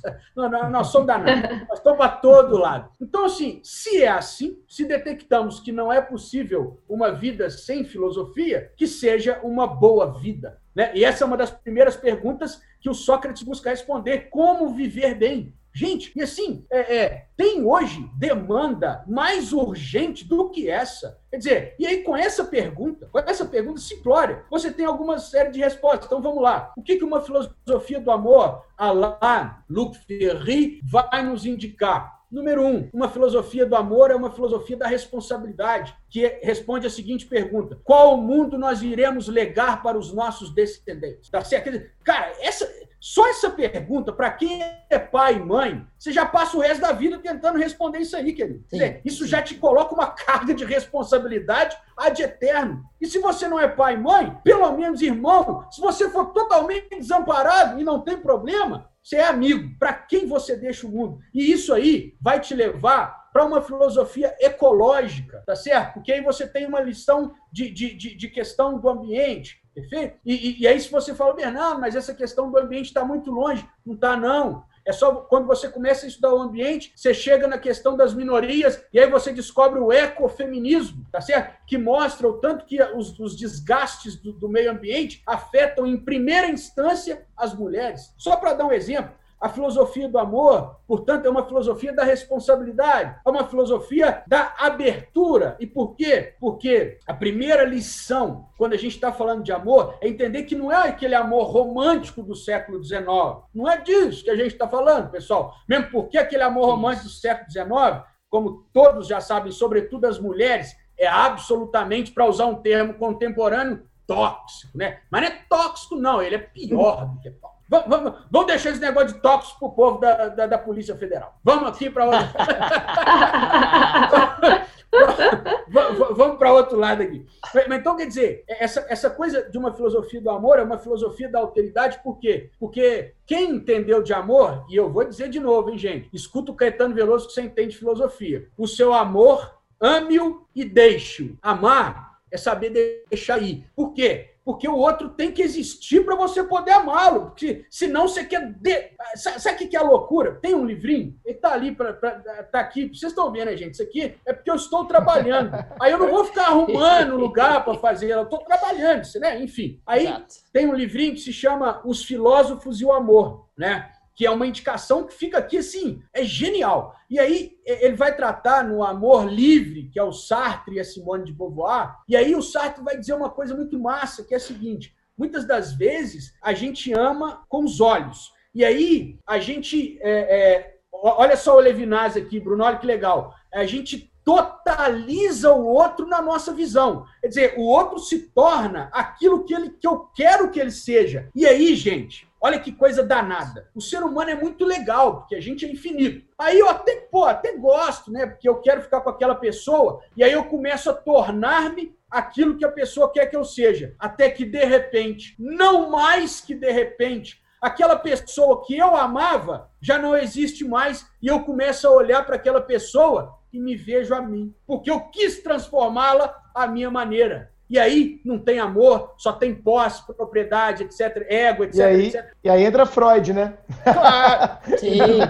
né? É, é, é, não, não, não, não dá para enganchar uma coisa na outra, senão a gente vai ficar aqui mais umas três é. ou quatro horas. Mas, mas a grande questão é então, assim, a filosofia do amor do Luc Ferry é um aprendizado sobre a convivência com aquilo que nos escapa. O que, que nos escapa, gente? O outro. O outro é inalcançável. Todas as vezes que alguém fala, a Carol é, eu passo mal. Alguém fala comigo, São Bernardo. É, o que, que você é? Ah, sei lá, meu filho. Eu sei lá, eu, ontem eu era uma coisa, amanhã eu vou ser outra coisa. E, e isso não significa. A imanência, que, né? É, não significa que eu não sou uma pessoa que tenha personalidade. Muito antes, pelo contrário, eu tenho tanta personalidade que eu banco a minha fragilidade e a minha necessidade de me transformar. E isso, Carol, já vou chegar até você. Olha só como que os gregos já tinham dito ninguém banha no mesmo rio duas vezes. Ou seja, Heráclito. É Panta Rei de Heráclito e mais. Se você não quiser estudar o Heráclito, não tem problema. Escute o Lulu Santos. Nada do que foi será. Exato. então é isso. Fantástico. Ou seja, ou seja, Bernardo, antes de passar a palavra para Carol, somos seres em eterna construção e desconstrução. Que eu sei que você gosta bastante da filosofia da desconstrução também, né? Demais, demais.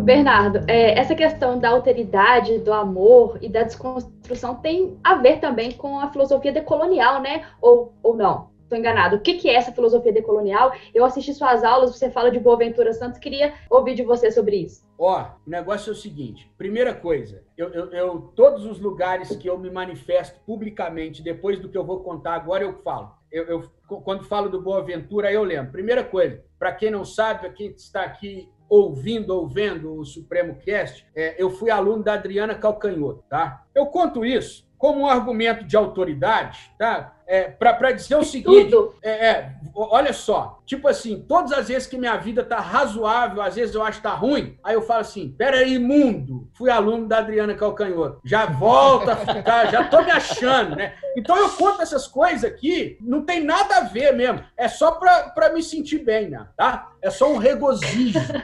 Mas é, é, que ela, ela foi professora convidada na Universidade de Coimbra, eu estava lá na época, então fiz as aulas dela e, Carol, vou além. Dei um, um dos meus livros de poesia para ela ela me deu um beijo no rosto, falou comigo que eu era poeta. Neste momento eu falei, Zerei o mundo. mundo, tá certo? Falou, galera, Gente, tchau. tudo! Eu dei tchau, dei vários tchauz assim pro planeta, sabe? Foi, tchau.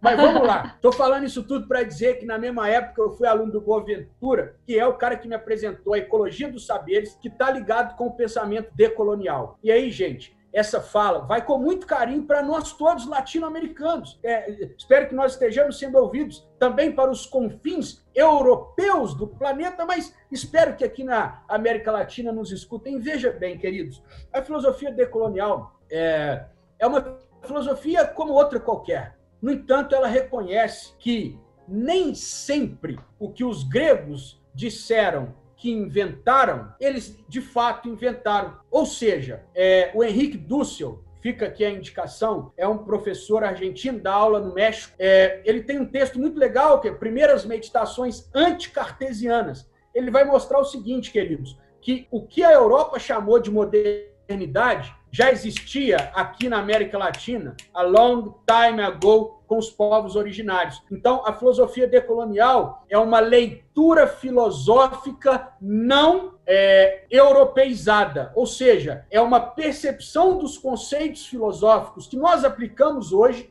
mas sob outras bases. Quer dizer, a gente percebe então que uh, nem, nem tudo que dizem sobre uma história da filosofia, por isso que eu falei lá, né, que a história vai e volta, vai e volta. Há uma filosofia decolonial que é uma percepção um pouco mais autêntica e, e afirmativa do modo como nós latinos vivemos. Ou seja, o que é a nossa história filosófica e não o que os europeus dizem que é a nossa história filosófica, sabe? Então, é, é, é uma filosofia que privilegia autores latino-americanos com o pensamento latino-americano desprendido de uma dominação, de uma, é, digamos assim, de uma colonização do pensamento que vem é, normalmente da Europa. E é, gente, na minha concepção, uma grande chance que nós todos temos de nos reconhecermos de maneira um pouco mais autêntica e, portanto, reconhecermos enquanto pares, porque muitas das vezes nós ficamos, de novo aqui citando os engenheiros do Havaí, como estátuas de sal, olhando para o horizonte no Atlântico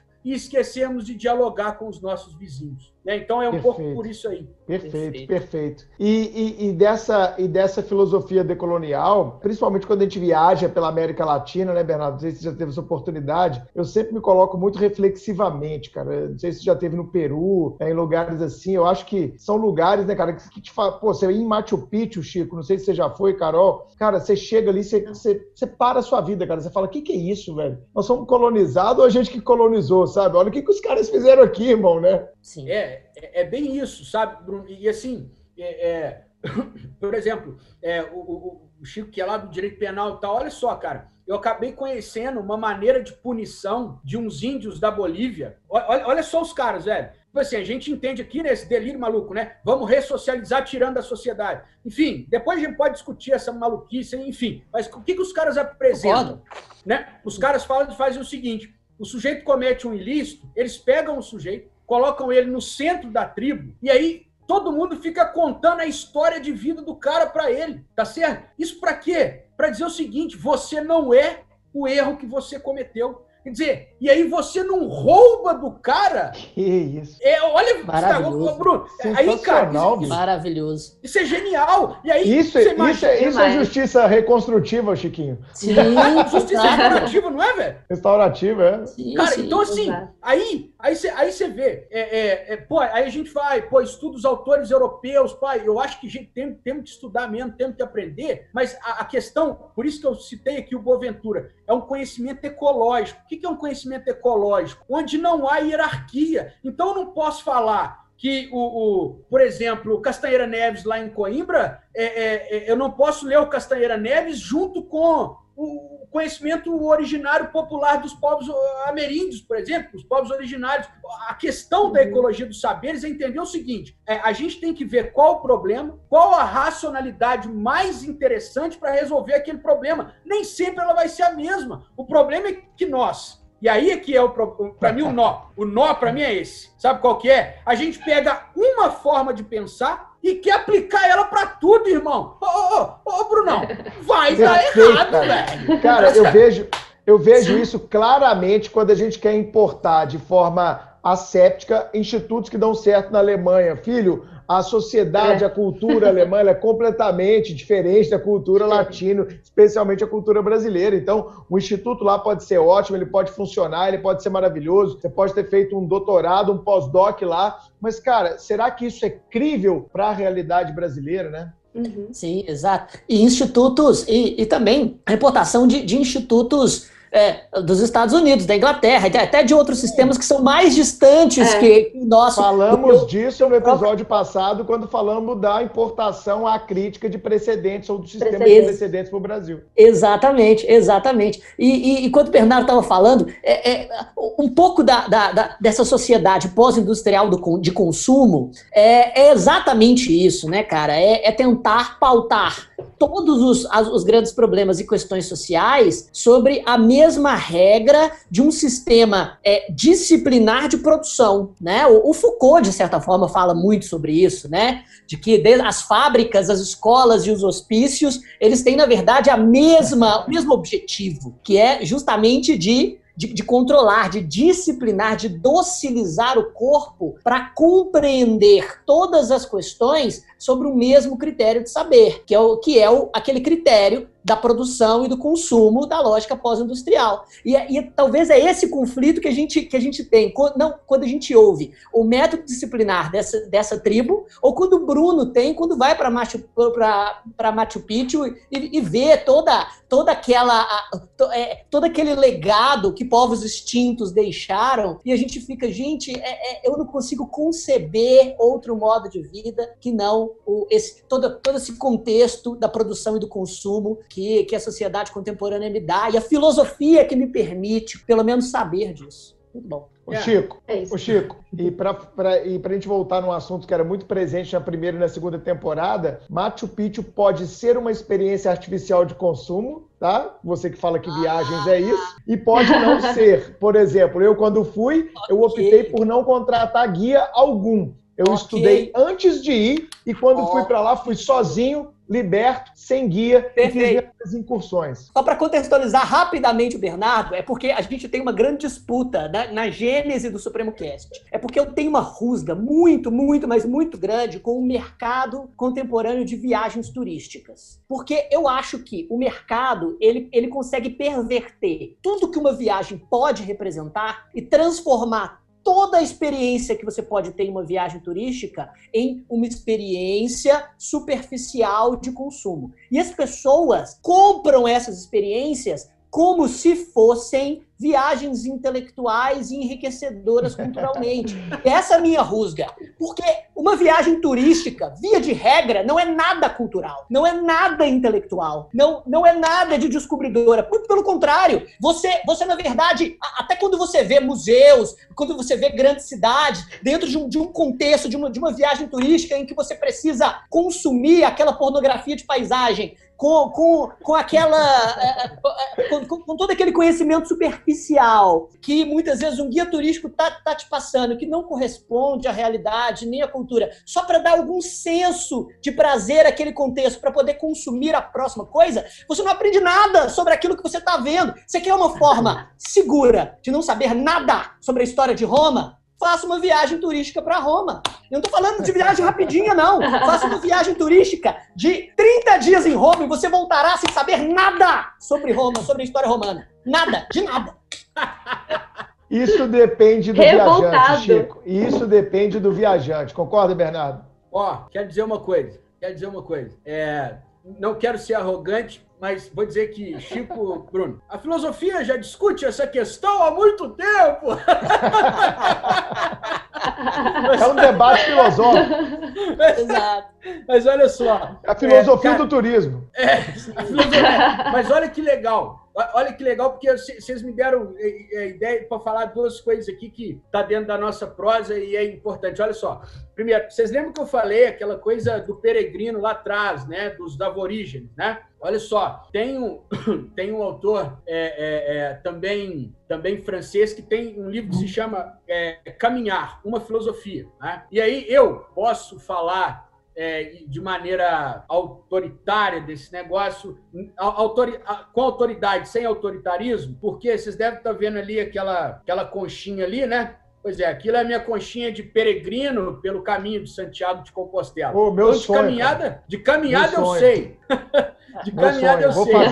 Então, olha só, qual, qual, que é a grande questão, galera? É assim, o Chico está falando, essa, essa questão está muito posta. O próprio Bauman discute é a vida de turistas e vida de peregrino. Tá certo? O turista, cara, e, e eu concordo um pouco com você, bicho, acho uma é uma preguiça. O cara fala assim: não, velho, é, vou, vou, contar uma história. Eu tenho uma parente, nós fomos para Buenos Aires na mesma época, né? Aí chegamos, foi aniversário dela, eu fui para casa dela. Aí, aí vá, vamos contar da viagem e tal. Ela foi com o marido, ficou 10 dias tal. Eles contaram a viagem, a gente tinha a, feito a abertura da primeira garrafa de vinho. Aí, isso era tipo 10 e meia. Era 4 horas da manhã, na hora que foi a última vez que eu tinha consciência do que estava acontecendo. E eu estava fazendo uma palestra lá, uma palestra sobre a viagem. E aí, sabe o que, que aconteceu? E aí é o que eu estou falando. Da... Ou a viagem, a via... é igual o caminho de Santiago. Não tem programa, não tem programa, saca? Coitado de você para fazer isso com o Caminho de Santiago. E aí a mesma coisa, e então, ou você vai sorver a viagem como um peregrino e passar por ela, ou você vai ser um turista. Olha, Museu do Louvre. Quer dizer, você não teve ali, cara. Você não teve ali. Né? A, a, e isso não é. É uma coisa muito maluca, que as pessoas entram nessa piração. E, aí por isso que eu falei que deu um pano para manga. Tem um filósofo contemporâneo que é o Byung-Chul Han. Ele é sul-coreano.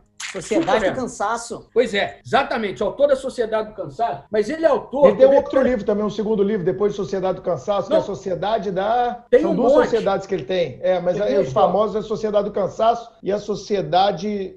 Não sei, eu esqueci o nome, cara, mas tem outro, outro, outro livro dele, vou pesquisar aqui. Ó, os Tô, tá tenho... na minha lista de leituras. Pois é, eu vou até pegar aqui, peraí, quer ver? Sociedade da Transparência. Sociedade da Transparência, aqui, isso, ó. Carol.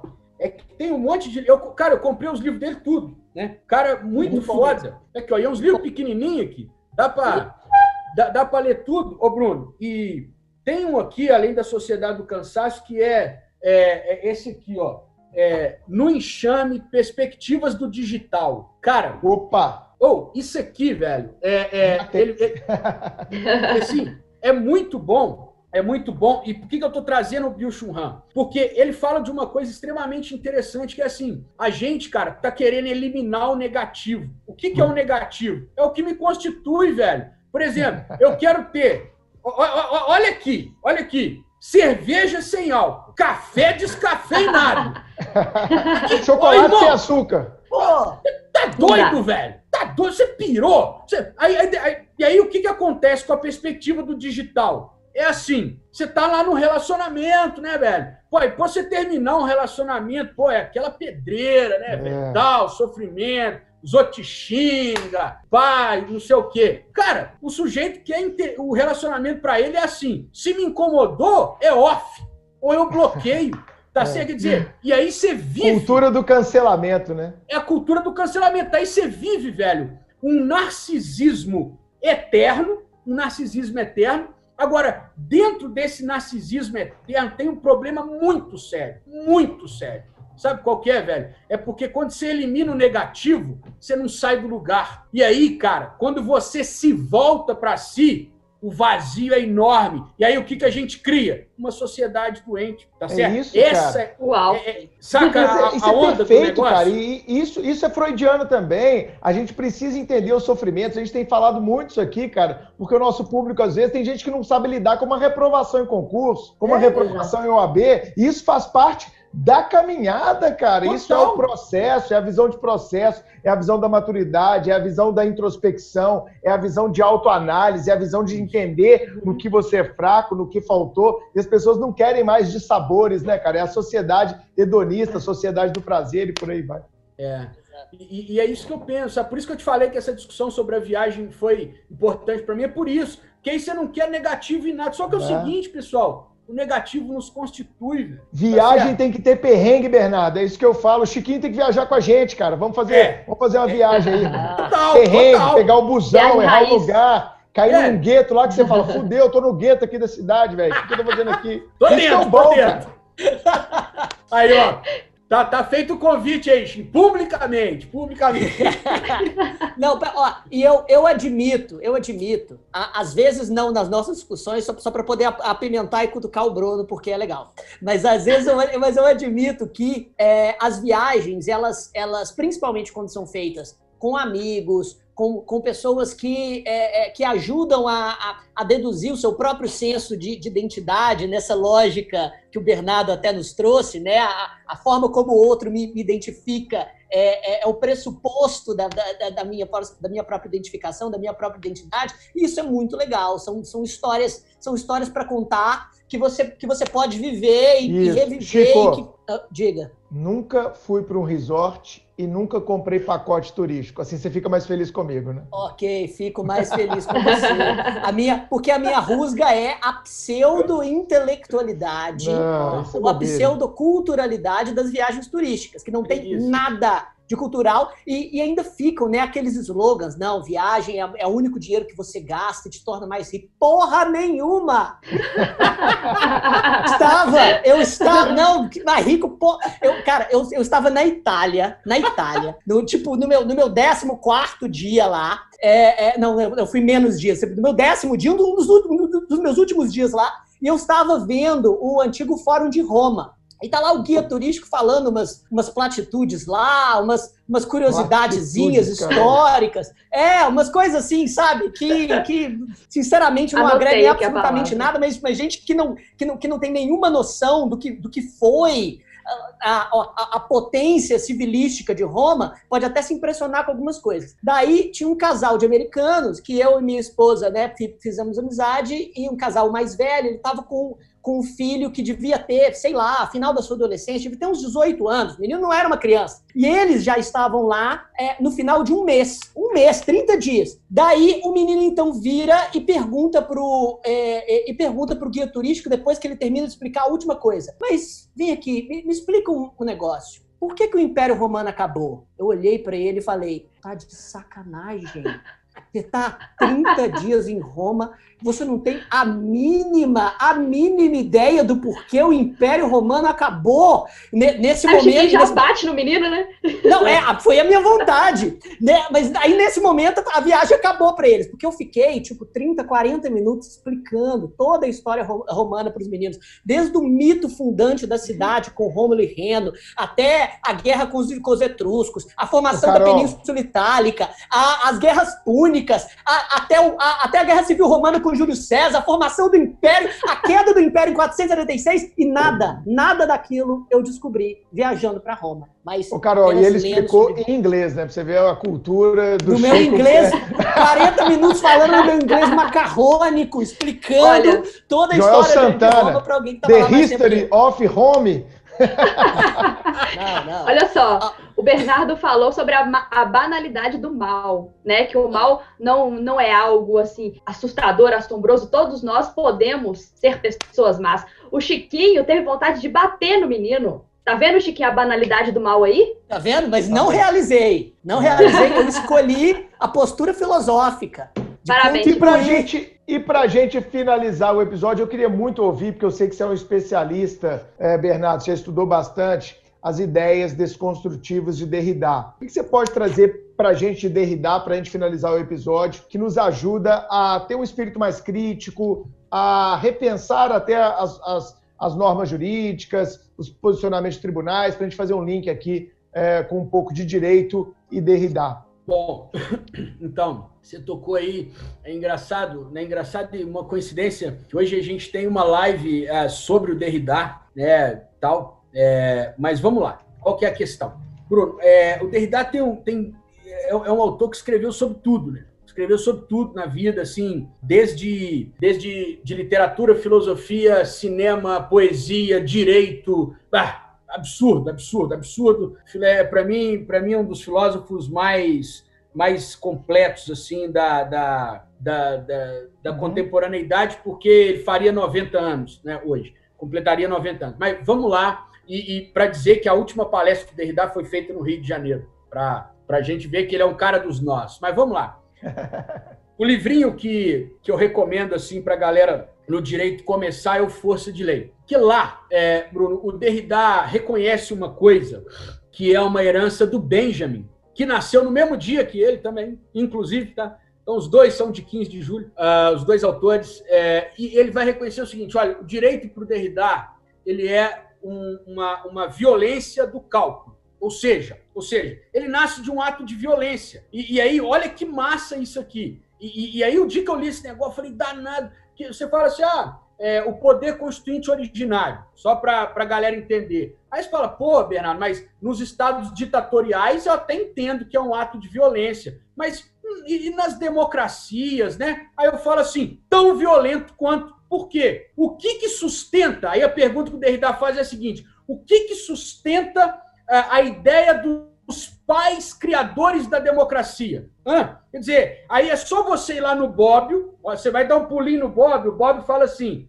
o ordenamento jurídico, para ter validade, tem que ser eficaz. O que, que o Bobbio está falando com outras palavras? É assim, irmão. Se não seguir o ordenamento, ele não vai viger. É, é essa a questão. Né? Então, quer dizer, a criação do direito é, ela nasce por um ato de violência, de força, tá certo? Por lo tanto, todos os atos emanados do direito criado serão também atos de violência e de força. Cara, até aí, tá beleza. Aí os caras, Bernardo, então tem que destruir o direito. Não, desconstruir não é destruir. Aí o Derrida vai fazer a distinção entre direito e violência. Sim, oh, desculpa, direito e justiça, que é simples. Ele vai dizer o seguinte: o direito é da ordem do cálculo. Então, por exemplo, criou uma lei, você calculou o número de pessoas que votou a favor, o número de pessoas que votou contra, o tempo que o projeto tramitou, etc, etc, etc, etc. A sentença de um juiz é um cálculo entre o pedido de um autor, o pedido do réu e por aí vai. Perfeito? Perfeito. Ele vai dizer assim: é necessário isso aí, e é por isso que o direito tem uma história, mas isso não é suficiente.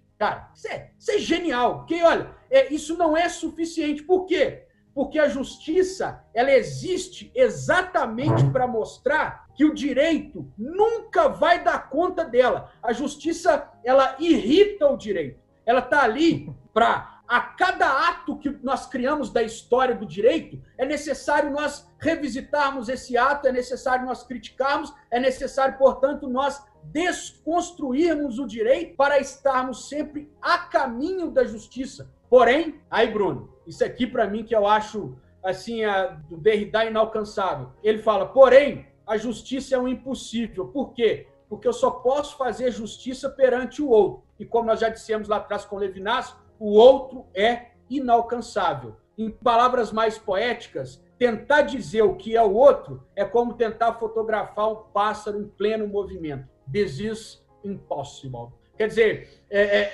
é essa sacada dele é, é, assim, porque ela não é nem de direito natural, falando, ah, não. a justiça está aqui, não é isso, nem uma utopia qualquer, mas ele vai dizer o seguinte, cara, é, é, a justiça é tudo aquilo que o direito ainda pode ser. Pô, a justiça é um porvir, saca? Essa, essa sacada, cara, ela, ela é muito boa, porque é o seguinte: nós já tivemos ótimas constituições, tá? Mas será que as constituições dão conta dos reclames uhum. que vêm? Daí, Bruno, ele vai cair numa discussão de democracia por vir, e isso é o que é. eu mais gosto do Derrida. Eu falo isso para todo lado. Quem dá um conceito de democracia é antidemocrático. Perfeito, quando... e, ela é, e ela é, ele é um pouco do Orquiana também, né, cara? Dessa ideia de uma reconstrução constante, de um romance Total. em cadeia e etc.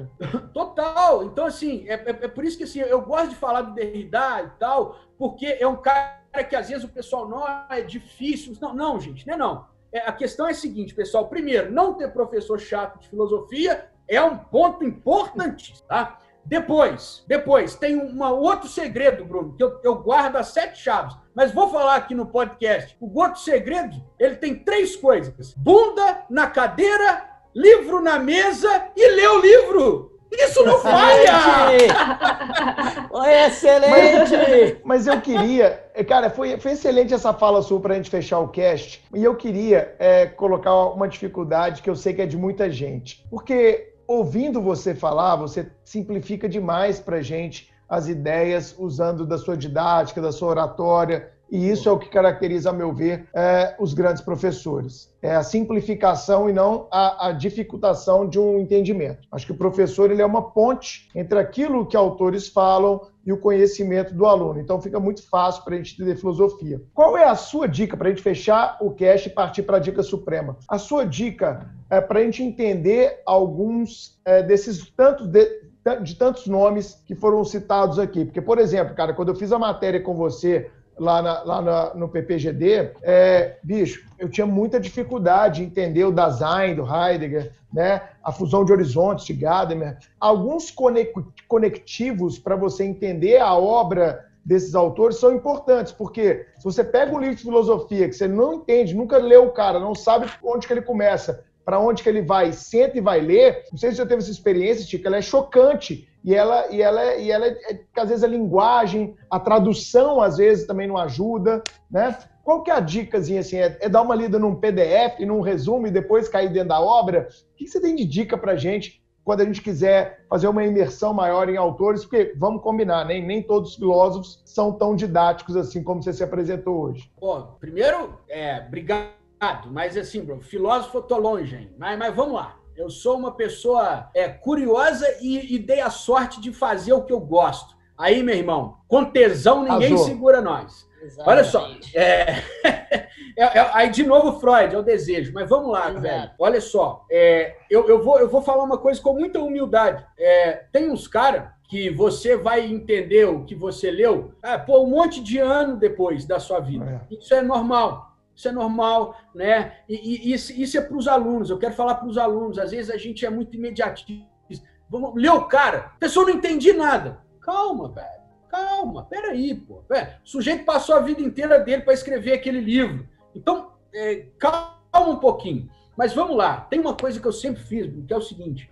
É, eu sempre fui uma pessoa muito humilde, até pela minha formação e tal. Então, cara, é, eu acabei exercitando a escuta. Então, assim, primeiro, é, é, é, importante escutar quem já caminhou esse processo. Agora, se você me falasse, Bernardo, mas eu quero uma coisa objetiva. Cara, tem uma série da editora Vozes que se chama Compreender. E aí é compreender Platão, compreender Aristóteles, compreender não sei lá quem. Você tem. Cara, eu tenho essa coleção aqui em casa, tá aqui, ó, tá aqui a minha mão. Vou pegar um aqui, ó, tá vendo? Ó, compreender Rússia. Peguei aqui só para. Tá vendo? Porque é, é, é uns negócios que tá aqui na minha mão o tempo inteiro. E o motivo é simples. Sabe o que, que é, cara? Por mais que eu tenha lido, e eu li praticamente toda a obra do Derrida, cara, pelo amor de Deus, você acha que eu fico passando a vida pensando em Derrida, meu filho? Eu quero é, quero é amar minha namorada, cuidar da, da mental. Aí eu esqueço, né, velho? Então, assim, pô, eu vou lá, pego o livrinho, velho. Tá aqui, ó, entendeu? Derrida, o cara, o cara, olha só, o cara que eu estudei no doutorado. Supostamente eu tinha que saber tudo dele, né? Porque. Né? Tá aqui, velho, aqui, ó. Compreender Derrida, tá aqui na minha mão. Isso aqui tá na minha mão toda hora. Então, a questão, assim, é, é, é e mais, e mais, tem algumas figuras que vão escrever é, é, é de maneira fácil para mim, difícil para ti, e assim sucessivamente. Então, de novo, dica para todos e todas e todos que querem estudar. Sabe o que você faz primeiro? Conhece-te a ti mesmo. Conhece-te a ti mesmo. Sacou? Bruno, ó, eu vou te falar uma coisa. Eu vou ser capaz de lembrar, junto com você, o Chiquinho, a Carol, da, da, da fala de vocês daqui a vários anos, porque eu sou um aluno altamente auditivo. Então, eu descobri isso. Então, cara, podcast, negócio, escuta igual um maluco. Tem aluno que é visual, tem aluno que põe a mão. Então, pessoal, entende quem você é. Essa é, para mim, sim, se você me falasse assim, enquanto professor, que primeiro sabe quem você é, depois você vai, velho. Depois você vai. É assim. No, eu vou falar meu caminho, Bruno fala, o Chiquinho fala, Isso. Carol fala, mas assim, é, é, é, cara, ninguém foge do destino, já, é, é, é, já diria lá o Alceu Valença, né? Então, assim, é, é, é, saca a sua onda e vai nela, e acredita nela. E é isso, sabe? Eu acho que é isso. Humildade, humildade, humildade, humildade. Esse negócio de, Bernardo, você fez doutorado, não sei o quê. Meu filho, eu nunca não soube tanto quanto hoje, tá certo? exatamente. É isso. Eterna, eterna construção. É que episódio maravilhoso. Vamos agora para a Dica Suprema.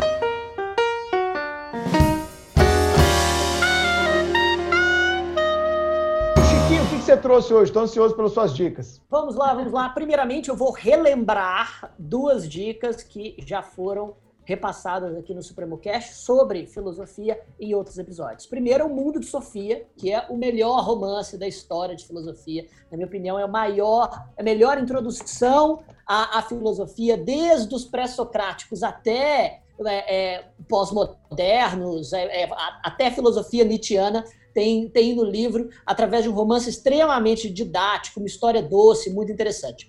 Segundo, é também já recomendei um livro um pouco mais denso, mas que, que também passa uma história, uma diacronia do pensamento filosófico, que é o História da Filosofia Ocidental, de Bertrand Russell. E o Bertrand Russell, dentro de um box da história da filosofia ocidental, fala sobre filosofia grega, filosofia medieval e filosofia moderna em três livrinhos. Sempre tem o box lá para comprar no Kindle, razoavelmente barato. É um, é um autor muito bom, muito didático para você que quer iniciar nesse, é, nesse é, no pensamento filosófico, nessa, né, na história da, é, da filosofia. E, mas a minha dica mesmo, todas essas dicas já foram ditas antes, a minha dica é mesmo é de um autor brasileiro chamado Danilo Marcondes que escreve é, um, um, uh, o seu livro também de introdução à filosofia, chamado Iniciação à História da Filosofia dos Pré-Socráticos a Wittgenstein, que ele faz a brasileira o que, o que Bertrand Russell fez, falando sobre os principais filósofos e as suas principais ideias para iniciar aquela pessoa que quer entrar naquele primeiro contato com o pensamento filosófico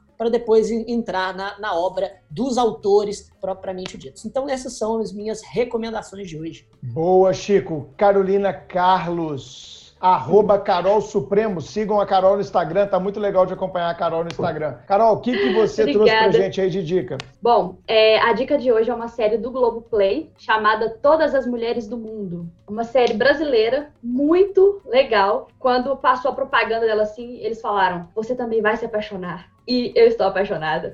É uma série muito legal, fala sobre amor, mas a concepção de amor livre, de se apaixonar várias vezes, e porque às vezes a gente acha que amor é um só na vida, mas a série mostra que não. É uma série sensacional. Eu tô encantada. Eu vou ver de novo a primeira temporada, porque além do roteiro, a trilha sonora é fantástica. Cada episódio conta a história de uma paixão do protagonista. E em cada um desses episódios, a trilha sonora é embalada por uma mulher, por uma cantora diferente. Então, a primeira é Marisa Monte, depois tem é, é, Elis Regina, aí tem Elza Soares, e as atrizes são fantásticas, e o protagonista, meu pai, excelente. Então, o meu, o meu, o meu crush Virtual. é o meu crush inalcançável. É.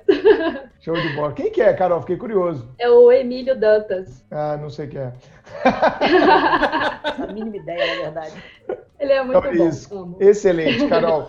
Meu amigo Bernardo Nogueira, poxa, cara, que episódio legal. Nós ainda vamos para a parte do agradecimento final, mas eu quero saber a sua dica suprema. Já estou aqui, ó, com o celular, com o bloco de notas anotando, vai. Bom, gente, é, Carol falou para mim e assim, Brunão, eu quero fazer a recomendação primeiro de uma série, tá?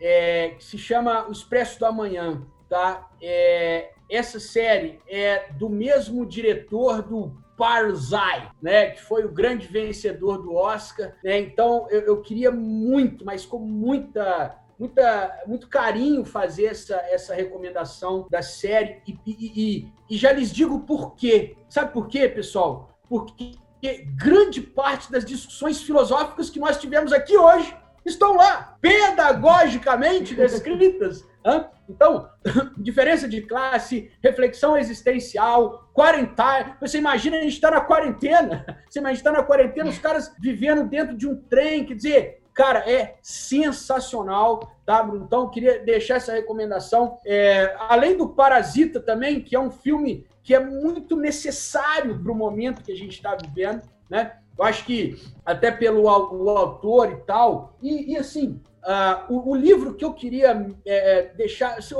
eu, eu teria vários, saca? Mas é porque eu estou muito envolvido com esse autor, que é o que eu mostrei aqui, que é o Byung-Chul Han, tá? É, a obra dele vale a pena ser lida, mas assim, além da Sociedade do Cansaço, No Enxame é um livro é, de agora, necessário para a gente entender o que está acontecendo ah, ah, conosco, é, com o nosso tempo, tá? É, então, assim, é, eu, eu, eu, se você me disser assim, pô, Bernardo, então me diz, eu, eu diria o seguinte, olha, eu leria agora o Byung-Chul Han, aí leia no enxame e tal, e leria um livro do Luc Ferry, do Luc Ferry, tá? Dois, que é, número um, a mais bela história da filosofia, que eu comentei aqui já no podcast, a mais bela história da filosofia, para quem é iniciante nesse negócio, é uma belíssima preliminar. Use e abuse da preliminar. E aí, depois que você passar por essa preliminar, sabe onde você vai cair? No mesmo autor. Sabe qual que é o livro que eu quero recomendar dele? Para vocês não se surpreenderem? Do amor. Tá? É assim, é, é, é, é, das coisas mais lindas que eu já li. Então, a mais bela história da filosofia e depois do amor, mesmo autor, Luc Ferry. Eu já estou, inclusive, seguindo ele no Instagram, porque eu já olhei aqui. tem um monte de GTV em francês aqui, depois vou dar uma lida. Bom, excelente as dicas. A minha dica é essa aqui, ó. Uma breve introdução, a, uma breve história da filosofia, né, de Nigel Warburton, porque esse livro eu comprei, cara, uma vez que eu estava na Bahia, de férias, no sul da Bahia, para onde eu vou sempre, e lá tem uma livraria, lá em Trancoso, e eu comprei e falei, ah, cara, quer saber? Vou ler esse livro aqui na praia. Eu não gosto de chegar na praia e ficar só contemplando o mar, eu sou meio... Eu preciso produzir naquele momento, nem que seja é, informações, e aí, cara, eu fui lendo todo dia de praia, você estava lá debaixo da barraca, li um pouquinho, e ele é legal por quê? Porque ele faz uma coisa do tipo que o Bernardo fez hoje. Ele vai lá dos gregos, vai passando é, pelo período medieval, pela modernidade, vai falando é, da pós-modernidade, ou seja, ele vai é, é, trazendo uma série de pequenas pílulas sobre os principais pensamentos de cada filósofo. Então ele traz aqui ó, mais de 40 é, capítulos, são na verdade 40, 40 capítulos exatamente, falando sete, oito páginas de cada filósofo. Então é, é eu acho que é um bom, um bom começo vamos dizer assim, para refundar a base de filosofia ou mesmo para começar. Eu gostei muito de ler esse livro, é um daqueles que eu quero ler novamente. Dá uma refrescada nas ideias, você faz conexões mentais, você tem insights, é uma coisa que eu preciso muito de ter, né? Alguns insights para criar coisas novas, produtos novos, jeitos novos de apresentar é, as coisas do Supremo e por aí vai.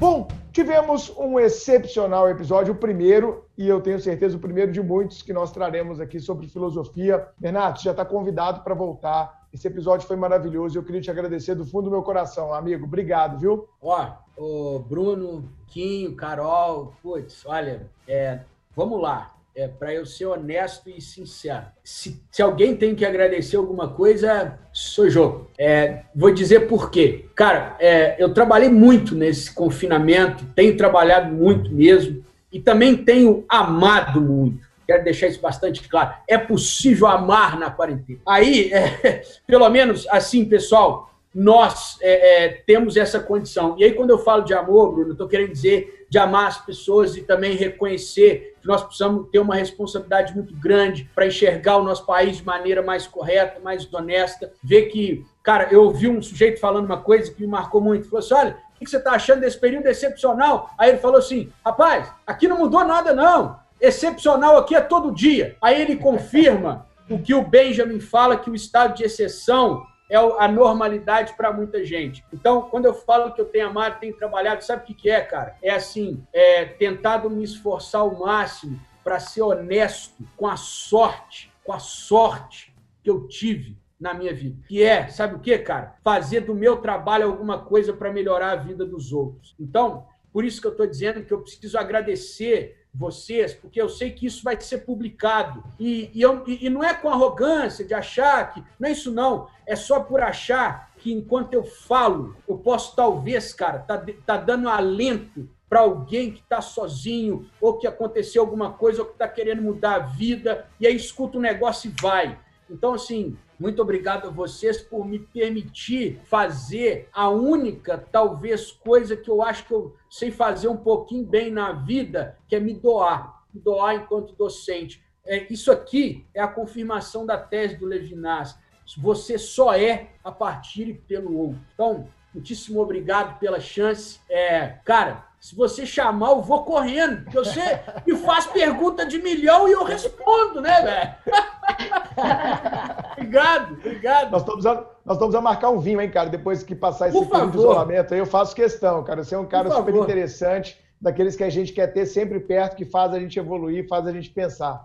Chico. Exatamente, faço minhas as palavras do Bruno. É muito legal. Eu, eu conheci o Bernardo na, é, na sala dos professores do Supremo. A gente bateu algumas bolas justamente um pouco sobre é, desde música até sociedade contemporânea. E é raro, são raras essas pessoas que a gente é, percebe que, que, que é capaz de, de uma reflexão tão, tão profunda e ao mesmo tempo tão relevante é, dentro das coisas tão banais e perceber que, na verdade, a filosofia está realmente em tudo que a gente faz, a gente só não para para pensar. Obrigado por esse episódio. Acho que foi um, um dos melhores que o SupremoCast já teve. Carol? Cara, eu tô encantada com esse episódio, encantada. O Bernardo fala de uma forma tão didática, tão leve, que a gente nem vê o tempo passar, a gente consegue entender de verdade a filosofia. E quando eu assisti suas aulas, Bernardo, eu falei, esse episódio vai ficar sensacional. E realmente ficou. Tenho certeza que nós ouvintes vão aprender muito, assim como a gente também aprendeu. Muito obrigada pela participação. E quem quiser ouvir e aprender mais com o Bernardo, pode se matricular agora no Reaprendizagem Jurídica, que está disponível lá no site do Supremo, uma das turmas mais elogiadas de todos os tempos. Então é isso aí. Bernardo, divulga seu Instagram, cara. A gente esqueceu disso, arroba ah, é, arroba, é Bernardo GBN. Ô, Bruno, e eu gosto, é, é, é, porque é de Gomes Barbosa Nogueira, mas toda vez que alguém me pede para divulgar, é assim, é Bernardo Gato Bonito e Narciso. GBN. pra não, pra Bom não que admite, né? então é isso, pessoal. Muito obrigado e a gente se vê no 45 episódio do Supremo Cast. Se você gostou desse episódio, compartilhe com seus amigos, mande nos grupos de WhatsApp, publique nos seus stories, indique conhecimento a quem você ama. Obrigado, gente. Até a próxima. Valeu. Valeu. Valeu. Tchau, tchau. Obrigado.